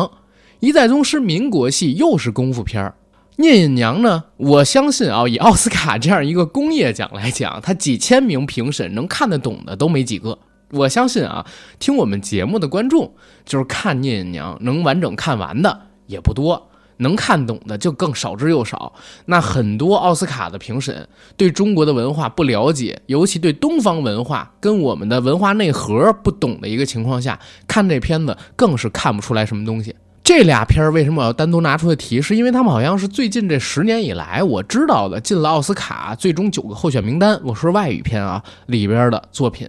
那除了这个之外就没有了。更何况刚才我提的这四部戏，大家有没有发现，他们都跟动作有元素？而且呢，都是年代戏，就没有当代社会题材的作品代表中国大陆到好莱坞去，更别提有什么影响了。我们自己哺育不到好莱坞，哺育不到西方的观众，哺育不到那些电影制作者们，也导致他们对我们的印象是刻板的，导致他们对我们的看法是来自于那些不知道已经移了几代民的，而且啊，老一辈的移民还都是以南方甚至是广东那边的居多。啊，以他们的认知，然后做出来，现在我们看到的好莱坞输出到东方的这些作品，怎么能不魔幻呢？这是一个各拍五十大板的事儿。中国没有好的作品吗？我其实我觉得不是啊。如果我们能抓住机会，我们呢也努力去做宣传，啊，万马才旦、王小帅、贾樟柯那么多的导演，那么多当代的作品，我们怎么不能在那边推广推广？人家对咱傲慢。然后呢，咱们这边还严防死守的，对于一些片子，对于一些意识形态，呃，可能说没有那么符合正能量的作品啊，我们这儿全封着，甚至连参加个艺术类电影的电影节啊，什么一秒钟，什么少年的你，都有技术问题让你临时撤档，我们怎么就好意思纯粹的去骂老美、骂西方的人民呢？正巧说完刚才这段，咱们就得提今年八百的上映了，上映的时间呢是今年的七月下旬。它是影院复工之后第一部正式上映的档期院线电影。在影院复工之后，前期我们放的都是一些复映的老片嘛，《八百》是第一部档期的院线电影走到复工的影院当中去。然后这个片子呢，现在我们看拿到了三十亿的票房成绩，但是片子也有很大的问题。优缺点我们不太聊啊，其实，在之前八百上映之后，我们已经做了单期的节目。我在这儿就想跟大家回聊一下，就是整个八百上映它遇到怎么样的问题。首先，片子呢在很早之前我们就得到了消息，它要上，应该是在一九年的年初。当时我和淘淘淘电影的那个淘淘做了一期节目，当然不是我硬核电台的节目啊，所以大家听不到。然后我们在那期节目里边的时候呢，就提到了有八百这个片子，当时就提到曹郁啊，非常有野心，自己设计了一整套的设备，而且呢，IMAX 公司给了他们巨大的支持，全片可以说在制作上面来讲，动用了华谊最强的资源，而且管虎呢也认为八百是他整个导演生涯里边最好的一部作品，最起码他自己是这么认为的，所以当时虽然没看到全片，但是我们异常期待。当去年的中旬传出八百要上映的时候，哎呦，当时在网上就掀起了很多重的讨论。什么讨论啊？这也怪管虎，他呢拍了一张跟秦汉的合影。秦汉，大家去搜一下，秦汉是他的艺名。然后他的父亲呢，姓孙啊，叫孙元良，这是呃一个争议非常非常大的民国的将领。那很多人在看到这个照片之后，就怀疑说八佰呢可能要给孙元良洗白，然后就开始骂起来了。当然啊，这个八佰等它正式上映之后，大家发现里边根本就没提任何孙元良的事儿，所以到现在我都怀疑八佰的导演管虎到底是知道孙元良这个事儿呢，还是不知道孙元良这个事儿呢？要不然他不会这么蠢拍一个跟秦汉的合影吧？我倾向是他知道一点儿，但知道的没那么全，因为很多导演只是通过剧本儿去编作内容，而没有对整个当时的历史做特别深入的调查。很多导演是这样的，因为这些工作有别人替他做，他负责导戏，他负责把剧本变得更有戏剧冲突就好了。所以我觉得他做出这样的事儿来，可能只能是代表他个人对当代那段历史的不了解，而且他也太低估观众们对于那段历史的了解程度了。这就在网上引起一段巨大的反响，而且当年八佰那个上映的日期啊也很有问题，直接就引起了嗯一些老同志们的反感，写了举报信就送过去了，说哎这八佰是一个宣扬另外一个党派意识形态的作品。而且它这个上映时间节点问题极大，不能让它在这个时候上映。而且片中可能会有几个桥段在上映之后引起争议。八百是遭遇了包括这两件事在内的好几件当时发生的事之后临时撤档的。当时他已经定了上档日期了，可以说龙标都已经拿到了。所以八百这个东西，这个电影，它当时的撤映跟审查环境是没有关系的。这毕竟是一个讴歌战争英雄的作品，这是一个被。民众舆论所推回去的作品，八百的临时撤档导致的问题是什么呢？人人自危。当时我还记得，我想聊有关于八百的节目，好家伙，那是直接就给我删了，各个平台给我删了的很多。当时就跟我说说不让聊八百，以前做的留着，但是在那段时期里边你就不能聊八百。官方的态度。我这边也问了朋友，人家朋友跟我说是本着多一事不如少一事的态度，就是八佰这片子其实他拍的内容没什么问题，你讲抗日你怎么会有问题呢？对吧？抗日奇侠都没问题，八佰怎么会有问题呢？但是因为在社会舆论层面上边引起的风波实在太大了，怕这电影上映之后引起更大的风波，所以说先等一段时间，先压着，那叫什么无限期啊？没有限，到底是在什么时间上映？无限期的给它推迟一下，如果不是因为今年的疫情，可能八百还得再往后推一段时间呢。但是我想说啥？等到这个片子上映了之后，关于八百的讨论也异常的让人感觉到心痛。八百，嗯，上映的时候咱就不说了，它删减了十几十三分钟啊，这个事儿我们可以说结尾呢确实做的有点潦草，但是这片子绝对是一七分以上的作品啊。后来他上线流媒体，我在 B 站上看的时候，我整个人觉得中国当代的年轻人都怎么了？都傻嘚儿了吗？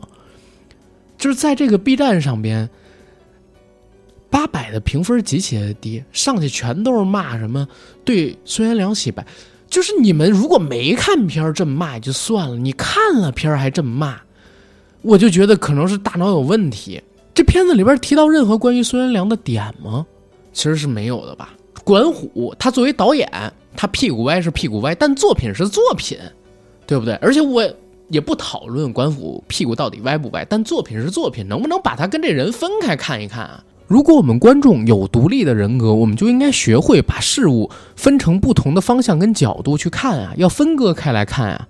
但当我看到那些 B 站上边的朋友们他们的评论的时候，我异常心痛哦。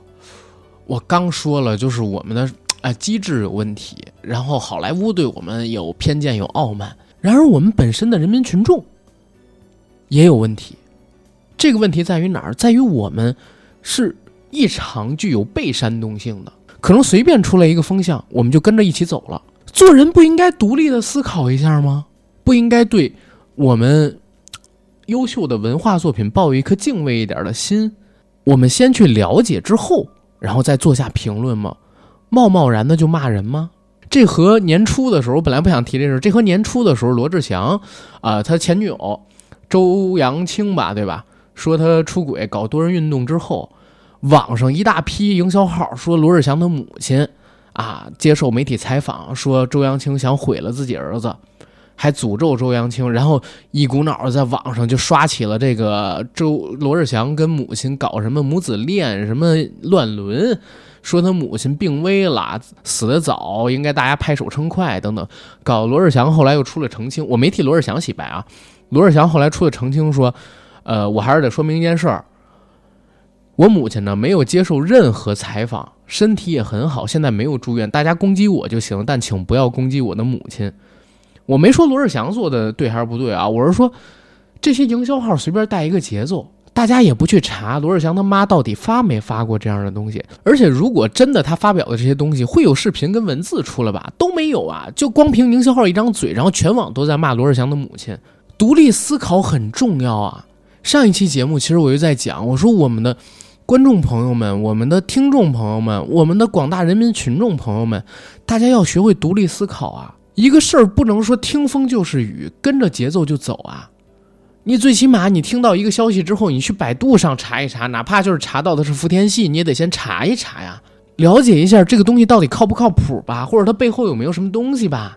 就像前两年出现了基因改造婴儿之后，有一大批愤青说：“哎，肯定有人去骂，说国外早就出了这么一个东西了，中国做出的是因为中国怎么怎么样。”那你不了解一下，就是道德伦理的问题吗？你不了解一下，就是做这个基因改造婴儿之后，对未来他们产生的孩子，还有人类的基因谱系会有什么样的影响跟变化吗？这孩子就一辈子活在被监视的环境里边吗？只要去搜索一下这个东西，三分钟，在很多事情上大家就不会说出脑残的言论。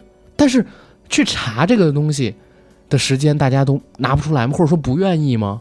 马东去许知远的节目十三幺的时候，曾经提到过，这个世界上边只有百分之五的人愿意认识自己，提升自己。愿意去了解世界，其他的百分之九十五都是你喂给他什么吃什么。当然，原话可能说的没我这么直接，但大概的意思是这样的。我之前还不太相信，但我现在觉得他说的有一定道理。人民群众就是需要教化跟培养的，怎么规避这样的事儿？就是教大家独立思考，教大家去学习啊，不要天天刷抖音啊，不要天天就是沉溺在那些快手啊、B 站那样的段子里边啊，要学习一些知识啊。要多听播客呀，要多看电影、文艺作品，尤其是好的文艺作品，能引发你思考的文艺作品啊。实在不行的话，你去看看 B 站上面那些科普类的视频，十几分钟的，每天你在公交车上绝对也有时间够的呀。这是八百上映，我看到大众舆论以后，我自己的一点想法。其实，在八百上映之前跟八百上映期间，呃，国内的电视剧市场也有了很大的一个变化。今年的五六月份，暑期开始之后。爱奇艺呢推出了一个叫做“迷雾剧场”的单元剧场。迷雾剧场顾名思义，像是迷雾环身，一重一重。它是主打悬疑探案这个类型片的特定剧场，在暑期更新。当时预计要上六部电视剧，每一部都是十二集的短剧。这六部剧的制作规格跟卡司都是按照电影去制作的。比方说，《沉默的真相》里边请到了廖凡，《隐秘的角落》里边呢又请到了张颂文跟秦昊。在劫难逃里是王千源和鹿晗，十日游戏里边是朱亚文跟金晨，可以说是六部制作超精良的剧，就为了燃爆这次的暑期档。而且不负众望，在迷雾剧场上线的前两部剧《十日游戏》和《隐秘的角落》都在市场还有口碑层面上面赢得了非常好的反响。《十日游戏》刚上线的时候，豆瓣开分八点二。后来收官的时候是七分多，但是呢，也是国内的悬疑探案剧里边一个很好的成绩了，点播量也不低。隐秘的角落更是今年的剧王。我说剧王不是按这个评分算啊，评分它虽然开分的时候是九点二，但收官的时候好像跌到了八点九。但是隐秘的角落绝对是今年最爆款的剧。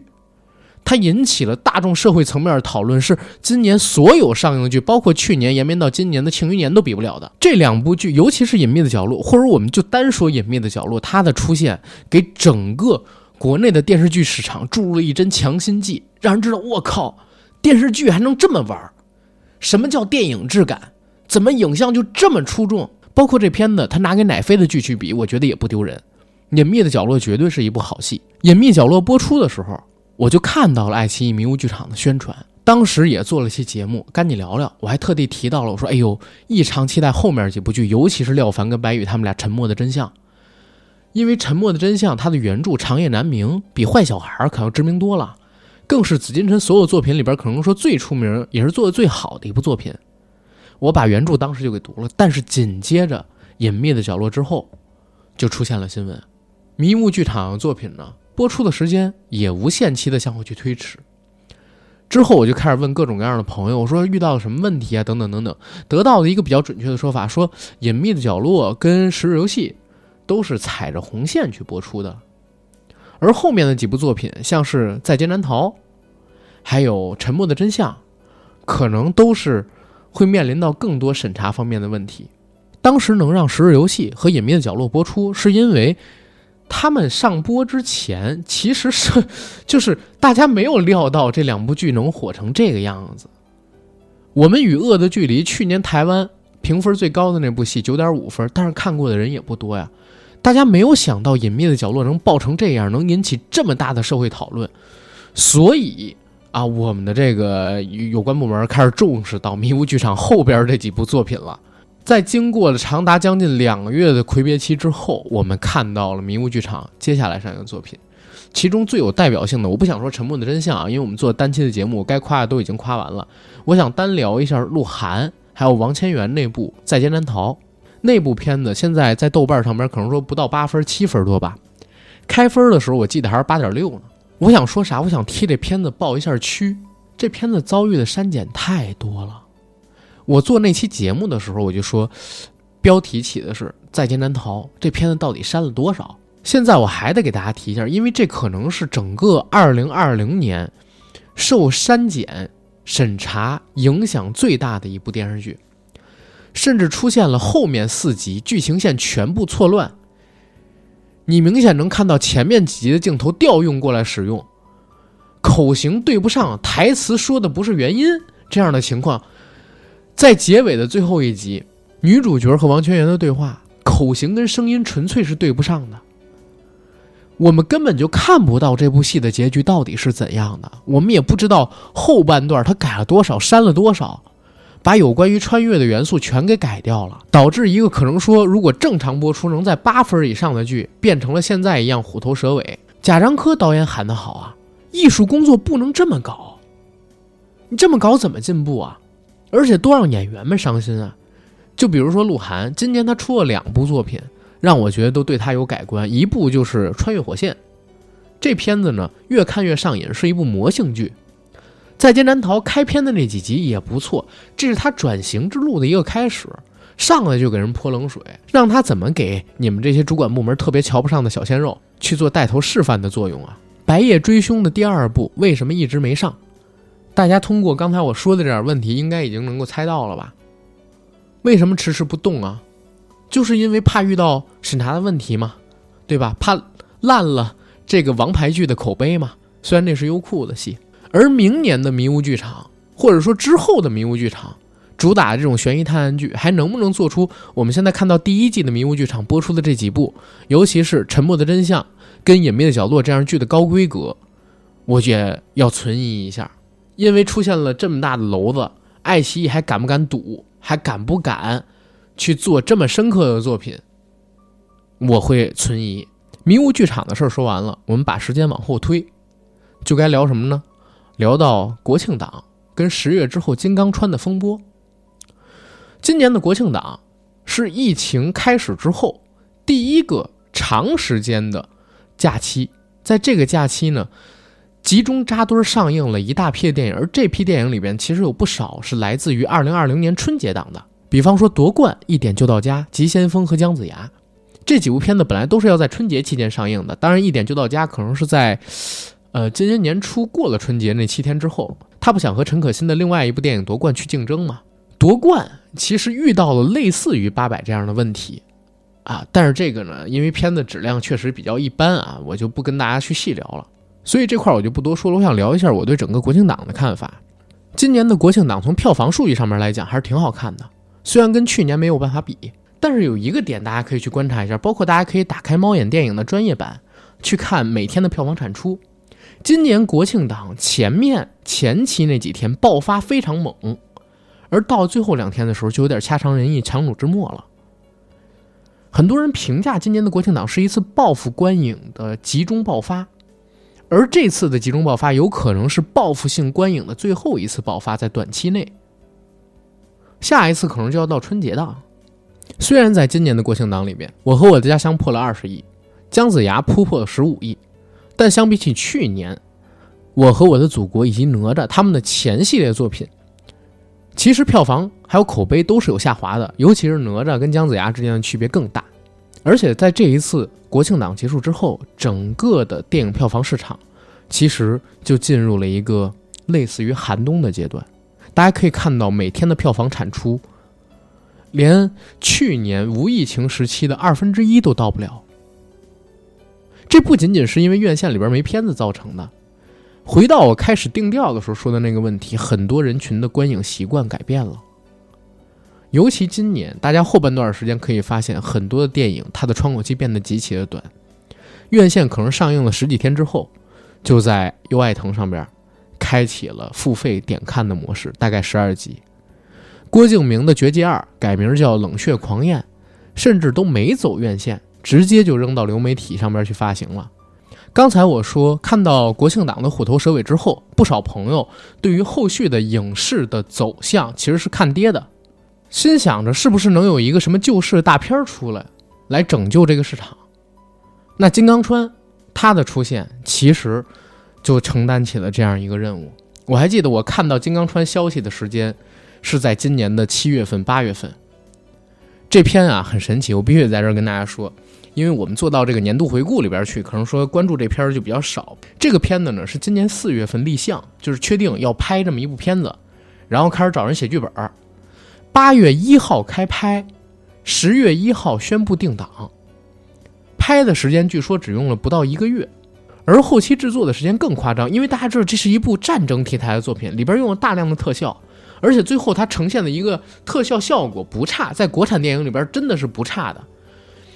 两个月，真的两个多月的时间能做到现在这个样子，就整个金刚川代表了中国电影工业最强体现。虽然这里边有人说它取巧是三段式电影，抄了这个呃克林特·伊斯特伍德零五零六年的那两部《硫磺岛家书》跟《父辈的旗帜》，它的这个虚构模式，但是没办法，这个东西它是命题作文，而且是现实命题作文。每个人拍三十分钟，用一个月的时间去拍，你都很难去拍成的。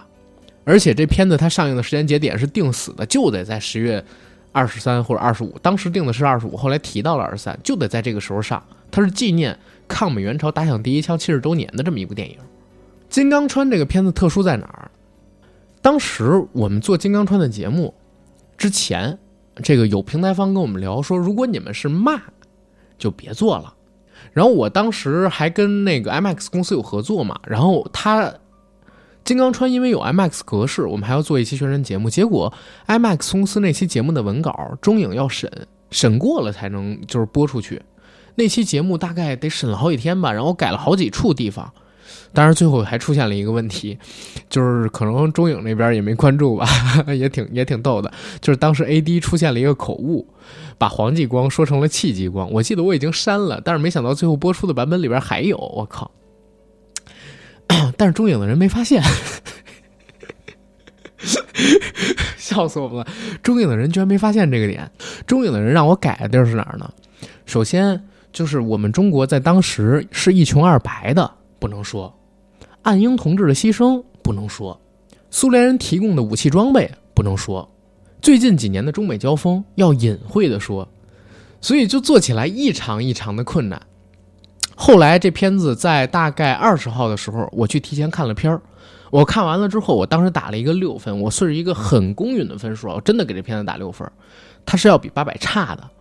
但是呢，它后半段确实是精彩的，前半段温吞水，因为前半段也不是管虎导的，这个这块也必须得说，郭帆跟陆阳两个导演在指导这样大规格的场面的动作戏、战争戏的时候，体现出了自身的不足。而且这片子在结尾的时候，其实挺振奋人心的。我曾经提到过，就是当年我算是一个愤青来的嘛，就是上学的时候，就是感觉还蛮热血的。到结尾的时候，虽然我不觉得这片子比八佰好。但其实当时我也挺看好这片子的票房情况，而且我觉得在当前这个时间节点啊，做出这么一个东西来也是可以理解的。那我呢，当天晚上回了家，我自己一个人，我打开了设备，录了一段大概二十五分钟的一个短评，无剧透短评。我主要的评价就是说，这片子大概六分，前半段温吞水，啊，后半段呢比较热血。张译的表演支撑了整个电影的后半段六十分钟的剧情，张译应该能拿影帝。然后这部片子它的精神意义大于电影意义，在当前这个时间节点为什么能上映，为什么要推出，当时都讲了一下。然后我贴上了给 IMAX 做的那期节目里边就是没删减的那些东西，啊，把它给贴成了一期节目，想给大家去进行分享。当时我真是真心实意的啊，而且我自己就是硬核电台的节目做《金刚川》是没有任何收入的，我跟 IMAX 合作的节目你们都听不到，那是放到他们的小程序里边。是跟他们的 IMAX Plus 会员去听的节目，那个可能说有工资的收入，但是我自己扔到硬核电台里边做一期《金刚川》没有任何的收入。但是当时我做了这个东西之后，那时候是二十号的晚上，二十一号我一看评论，好多人说对我好失望，说这个什么啊电影不好看。你看了吗？我看的那一场，甚至可以说是全国最早的三场，我看的时间是二十号。二十三号电影才上映，我看了电影，我打了六分。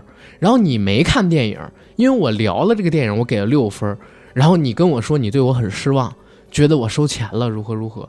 如果你看了这个电影，你说这电影这儿不好那儿不好，你下边剧一扔去，我没事儿，我也挺认同你，对吧？我支持你说，你也没看这电影，然后你就说我打六分不公允，这不是有病是什么呀？赶紧回医院吧，大夫找不着你，大夫都疯了。刚才说到的事儿是在电影上映之前。电影上映之后，其实才真是。电影上映之后，其实才是真正有意思的地方。因为我是二十号看的电影嘛，然后看的那场呢算是媒体场，然后跟我一起去的呢有几个有台的主播，然后还有一些就是呃自媒体大号啊，包括一些传统媒体的那些工作人员，然后有一些就是我们看完电影之后就聊天嘛，大家报了一个普遍的看法，就是这片子应该二十亿没问题。国家这么支持，肯定会包场，就是政府的事业单位啊、机关会包场看这个电影。再加上铺天盖地的宣传，又赶上最近两年中美的这些争议啊、这些冲突之类的东西，还有它是天时地利人和，赶上了抗美援朝、打响第一枪七十周年这么个日子，票房成绩不说破八百，破二十亿绝对是没问题的。当时大家都是这么想的，真的都是这么想的。有可能是今年的年冠，甚至当时我碰到那个好像是四儿电影吧，然后他们这边就说：“哎呦，这个应该就是今年年冠了，没跑。”结果没想到，就是这片子的最后票房远低于大家的预期。按理说它的质量不低呀，现在豆瓣上面还挂着一个六点五分呢，然后我也打了一个六分，我觉得应该是破十亿应该比较轻松的。但是万万没想到，它最后就是将将破了十亿，跟我们之前预测的二十亿连边儿都没摸着。而且还是在就是确实有政府包场观影这么一个支持的情况下，在他取得这样一个票房成绩之后，我也跟朋友就讨论过为什么会这样，最后我们就得出了一个观点，就是从疫情开始到现在，大家太需要笑声了。大家二零二零年经历了太多难过的事儿、伤心的事儿、苦痛的事儿，大家太需要喜剧去发泄自己了。这也是刚才最开始我聊到为什么《沐浴之王》它票房成绩能那么好的原因。大家太需要能让自己发泄出来的渠道了。我和我的家乡，它虽然质量比不了我和我的祖国，甚至我觉得做的很差，但它有很多的喜剧元素，而且那是也是一个主旋律，它能让大家笑出声来。在这样一个年代，在这样一个时局下，大家需要这样的电影。而到了我们现在看到的《金刚川》，虽然它是在讴歌英雄，但它其实还是在讲一个牺牲的故事。二零二零年，我们见到的牺牲实在是太多了。大家跑到电影院里边去看到这样一个电影，可能接触到爱国主义教育啊，包括感动之外，不会能让自己开心起来，反而能让自己心情呢变得更加的沉重。这就像当年《一九四二少年派》。连着五个月、六个月，都是这种凄凄惨惨戚戚、特别悲的大片出来之后，泰囧的出现，直接拿了十二多个亿，抢了成龙大哥的年度甚至是影史票房记录的复刻。这个事儿可能大家都已经忘记了，就是原来二零一二年的十二月十二号是十二生肖原定的上档日期，冯小刚跑到成龙那边去，让成龙大哥帮个忙，往后挪几天，让他的一九四二多上映几天。成龙大哥挪到了二十号，泰囧没有改档，泰囧赶到了十二、十二、十二这个历史性的日子，因为中国人喜欢凑这种历史节点嘛。赶上了这种日子之后，就导致什么？首日的票房成绩奇高，然后口碑一下子出来了，大家逼了太久，缺少欢笑，全都去看泰囧了。等到十二生肖再上的时候，市场上边泰囧的热度不减，排片不减，直接夺走了十二生肖原本已经板上钉钉的年冠。十二生肖从一零年立项到一一年开始做各种各样的预热宣传，开始大家就认定它是那一年的年冠，甚至要破画皮二的记录。结果就没想到出了这么一档子事，而现在我们看到金刚川也是一个类似的情况。二零二零年我们，呃，收获的苦难太多了，大家的心情都不好。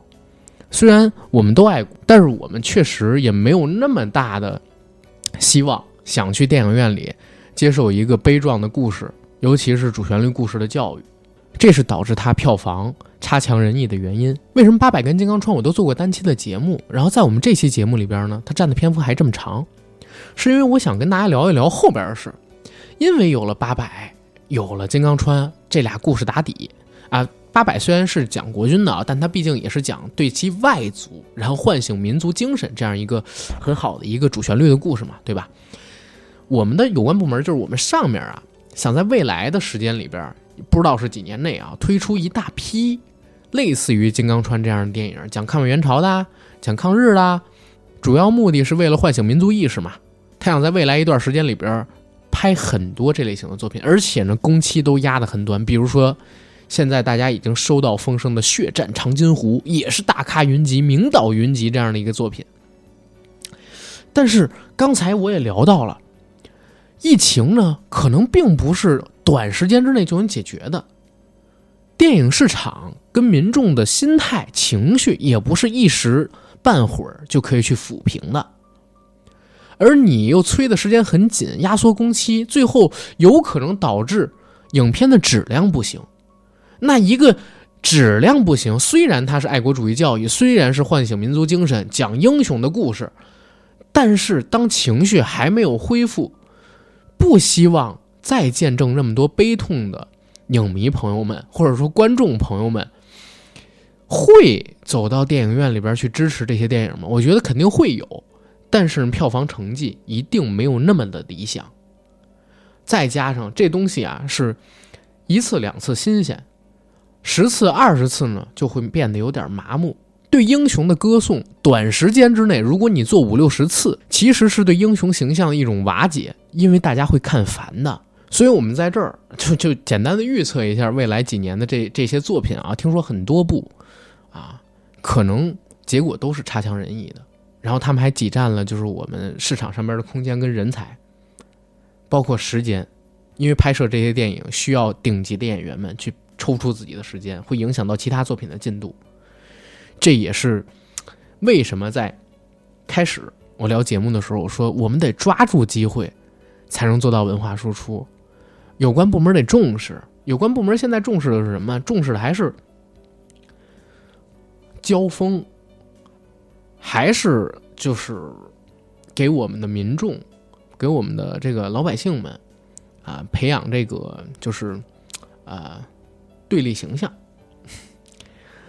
其实这个时候应该是我们抓住机会强大自己、输出自己的时候。时间来到十一月份、十二月份，事情呢就没有那么多，也没有那么杂了。因为大家可以感觉到啊，整个影视行业其实是比较消停的。有意思的事儿呢有，比如说出了个《追光吧哥哥》。乘风破浪的姐姐因为做了单期的节目啊，然后那个节目后边也烂尾了，我就不跟大家聊了。追光吧哥哥有可能不做单期的节目，就在这期节目里边跟大家说说。我觉得这个综艺啊超级好看，大家赶紧去看吧。所有你在乘风破浪的姐姐里边想看到的那些点，你都能在这个节目里边看到。乘风破浪的姐姐当时播的时候，我最渴望的是什么？我就想看看，哎，这群姐姐是不是跟我分享同一片瓜田啊？我想看他们就是聊天啊，坐在一个房间里边聊八卦呀。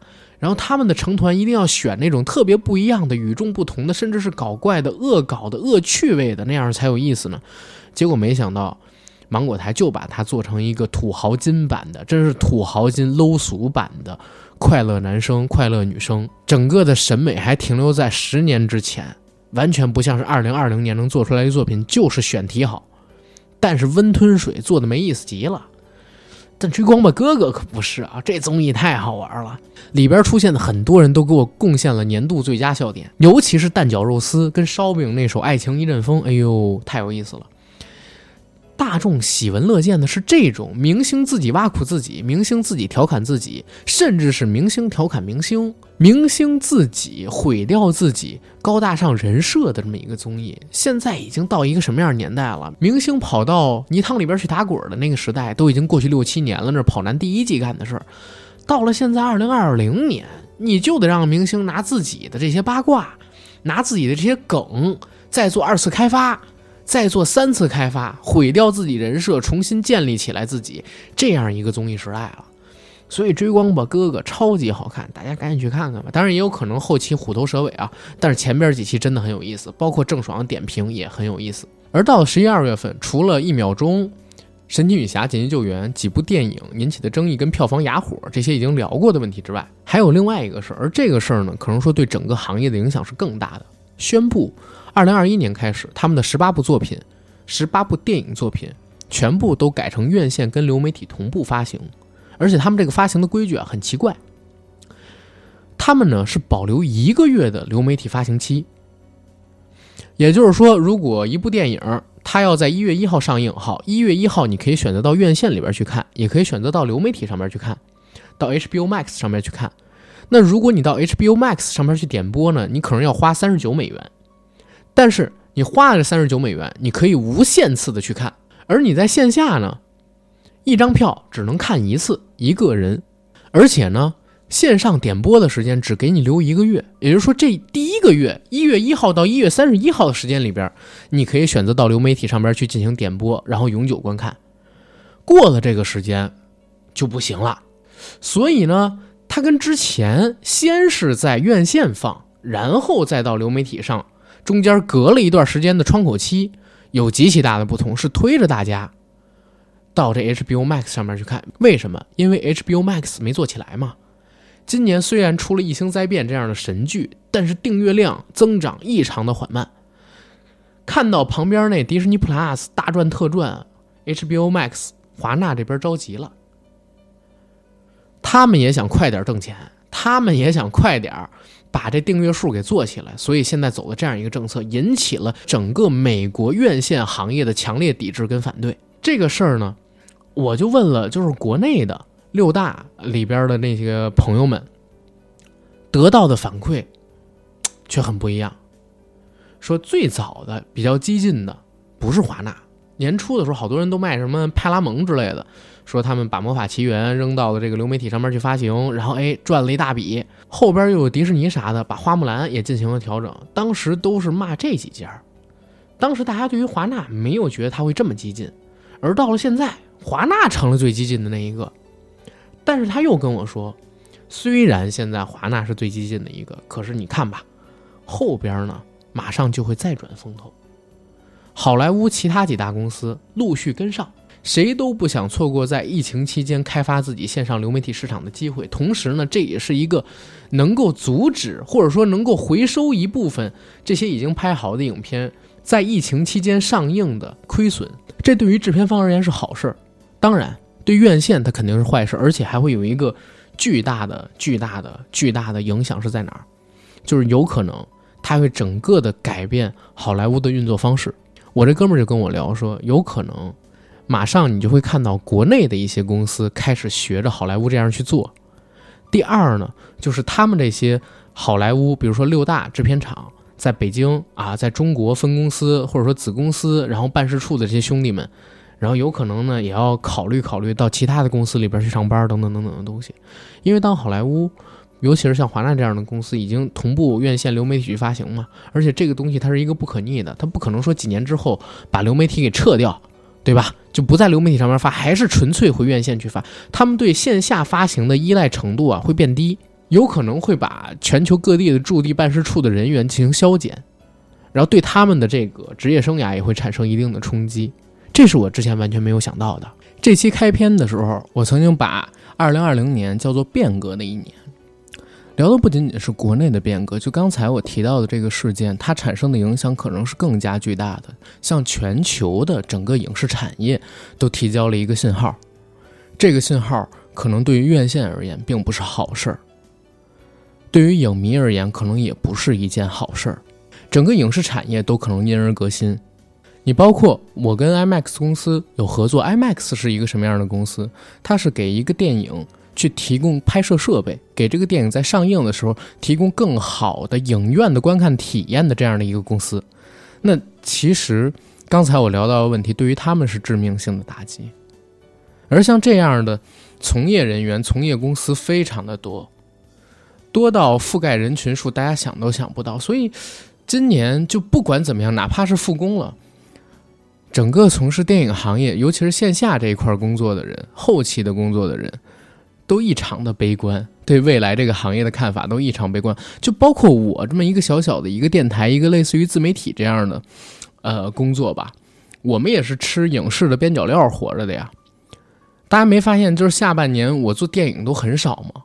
不是因为我不想做电影，我也看啊，这些片子我都看了，在院线上映的。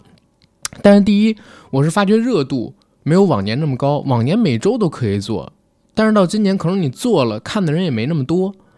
第二呢，是我不想把自己限制的很死，就是只聊院线上映的那些电影，我不想把自己限制的那么死，也得尝试更多的方向跟门路啊。所以大家说，我们聊年度回顾，聊到好多人，聊到好多事儿，都是在今年啊，有的离开了我们，然后有些事情发生了，但普遍而言都不是什么值得让人振奋的事儿。比方说，哦，到这儿正好想起来，忘聊金基德跟肖恩康纳利的事儿了，是吧？肖恩康纳利。初代的零零七也是今年离开了我们，他的东西我就不细讲了。金基德稍微展开讲一讲，金基德可能是中国人认知当中的第一韩国大导，这是在上期这个影视呃时事片回顾的时候提到过的一个观点。我说的不是影迷层面啊，影迷层面可能认为是李沧东，但是普通人或者说大众认知度上边，金基德是远超韩国所有的、所有的、所有的。文艺片导演，你问中国十个自称自己是影迷的人，十个人都知道金基德。你问十个中国自称自己是影迷的人，可能有五个、六个不知道李沧东是谁。这就是金基德的影响力。他的作品巅峰期实际上就是在两千年代的前十年，而这前十年对八零后、九零后我们这两代人影响力是非常巨大的。但是有一个观点，我一直怕我说出了吧就遭大家骂，就是我个人很不喜欢金基德的作品。我最早看他的作品应该是《坏小子》，后边就看《撒玛利亚女孩》《空房间》《漂流浴室》什么的，我也看过。但是，但除了《空房间》之外，他其他刚才我提到的那几部作品，我都看不下去。原因无外乎两个字儿，就是残忍。这种残忍是他对自己的残忍，他对电影里面的人物的残忍，也是他对观众感官跟观众心理承受能力上的一种残忍。金基德的电影里边，你永远可以看到那种凌虐的镜头。那种冷兵器切割身体的镜头，而且这些镜头往往是和性爱场景发生在一起的，或者说直接发生在男主角、女主角或者电影里面的角色他的性器官上。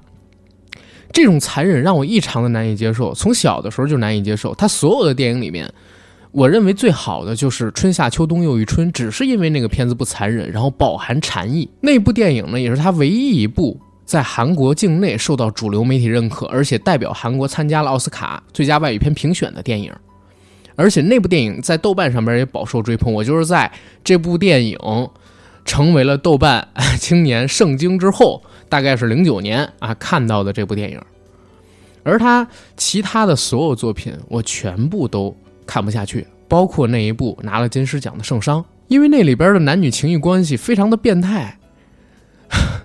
我是一个心理承受能力很差的人，大家熟悉我们节目的听众知道，阿甘从来不看恐怖片或者很少看恐怖片，就是因为我容易在某些场景下陷入自己的想象当中。一旦我开始带入到那些恐怖故事、恐怖电影、恐怖片里边的角色，我晚上就没有办法睡觉了。而残忍的东西我也异常难以接受。作为一个相对而言比较脆弱的人。或者说，我就是一俗人，我很难从这种凌虐的电影当中找到快感，找到观影上的那种快感。我还是更喜欢欢快的结局。悲伤的故事虽然我可以看，但是凌虐的电影、残忍的电影我很难以接受。所以，这是我对金基德一直提不起来好感的原因。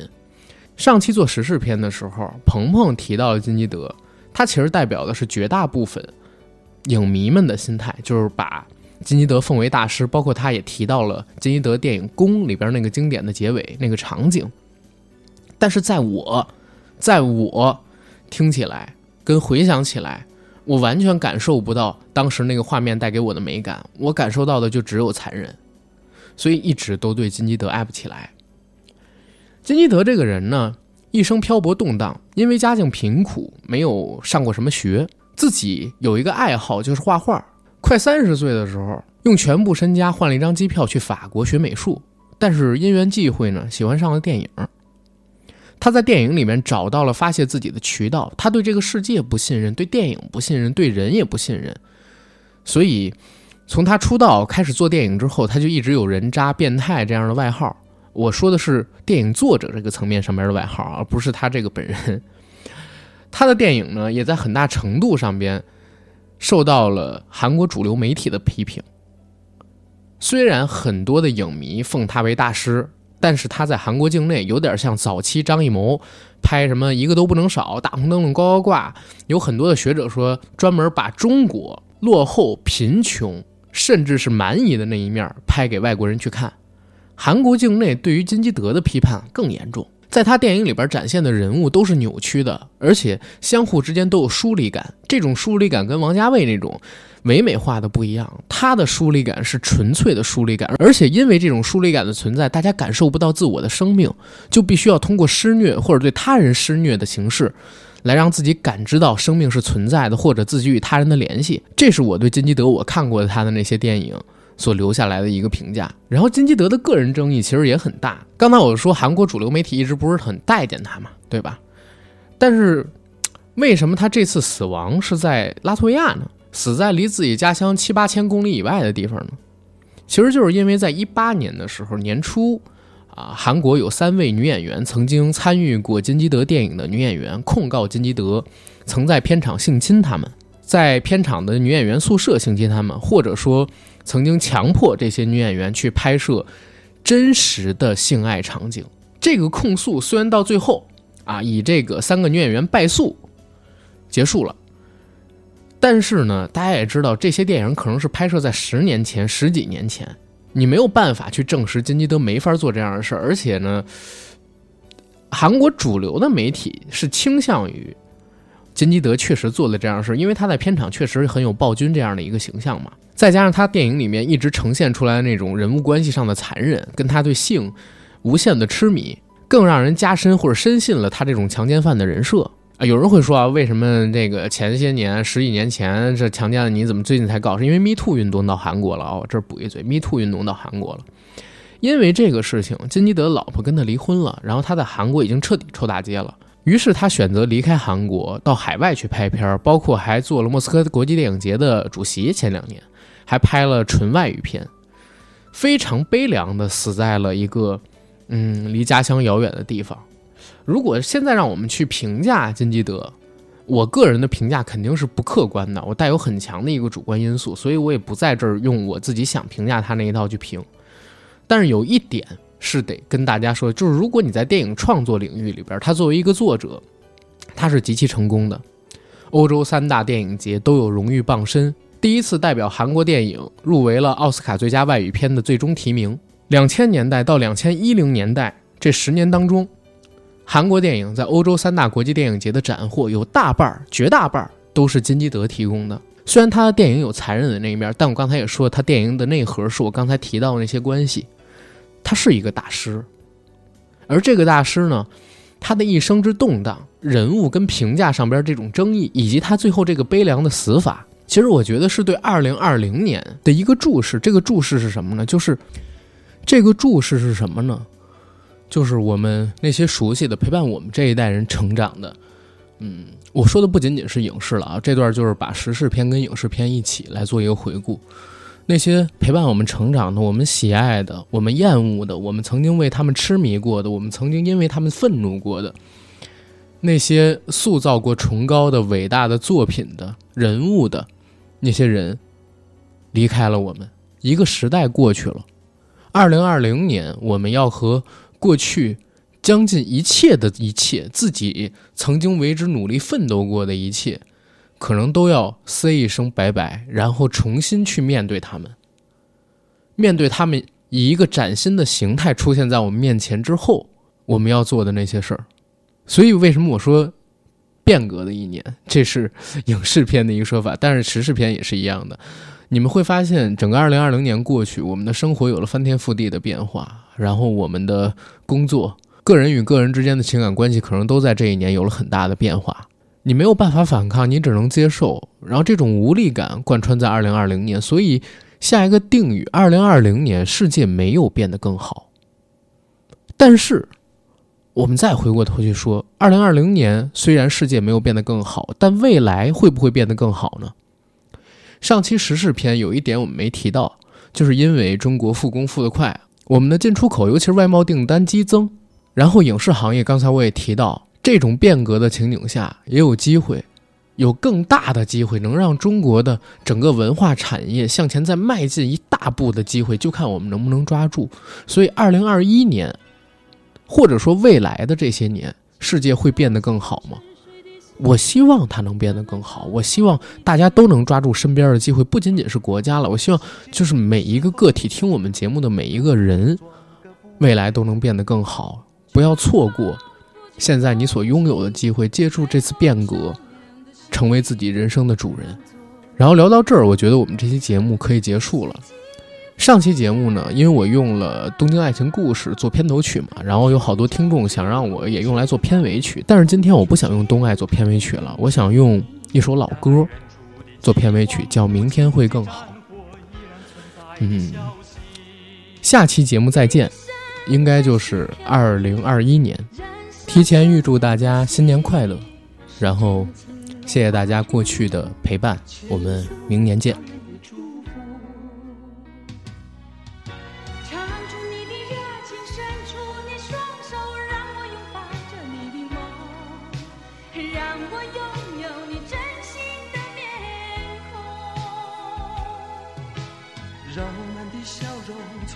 着青春的骄傲，献出虔诚的祈祷。谁能不顾自己的家园，抛开记忆中的童年？谁能忍心看那昨日的忧愁带走我们的笑容？青春不解红尘，胭脂沾染了灰。让久违不见的泪水滋润了你的面容，唱出你的热情，伸出你双手，让我拥抱着你的梦，让我拥有你真心的面孔，让我们的笑容充满着青春的骄傲，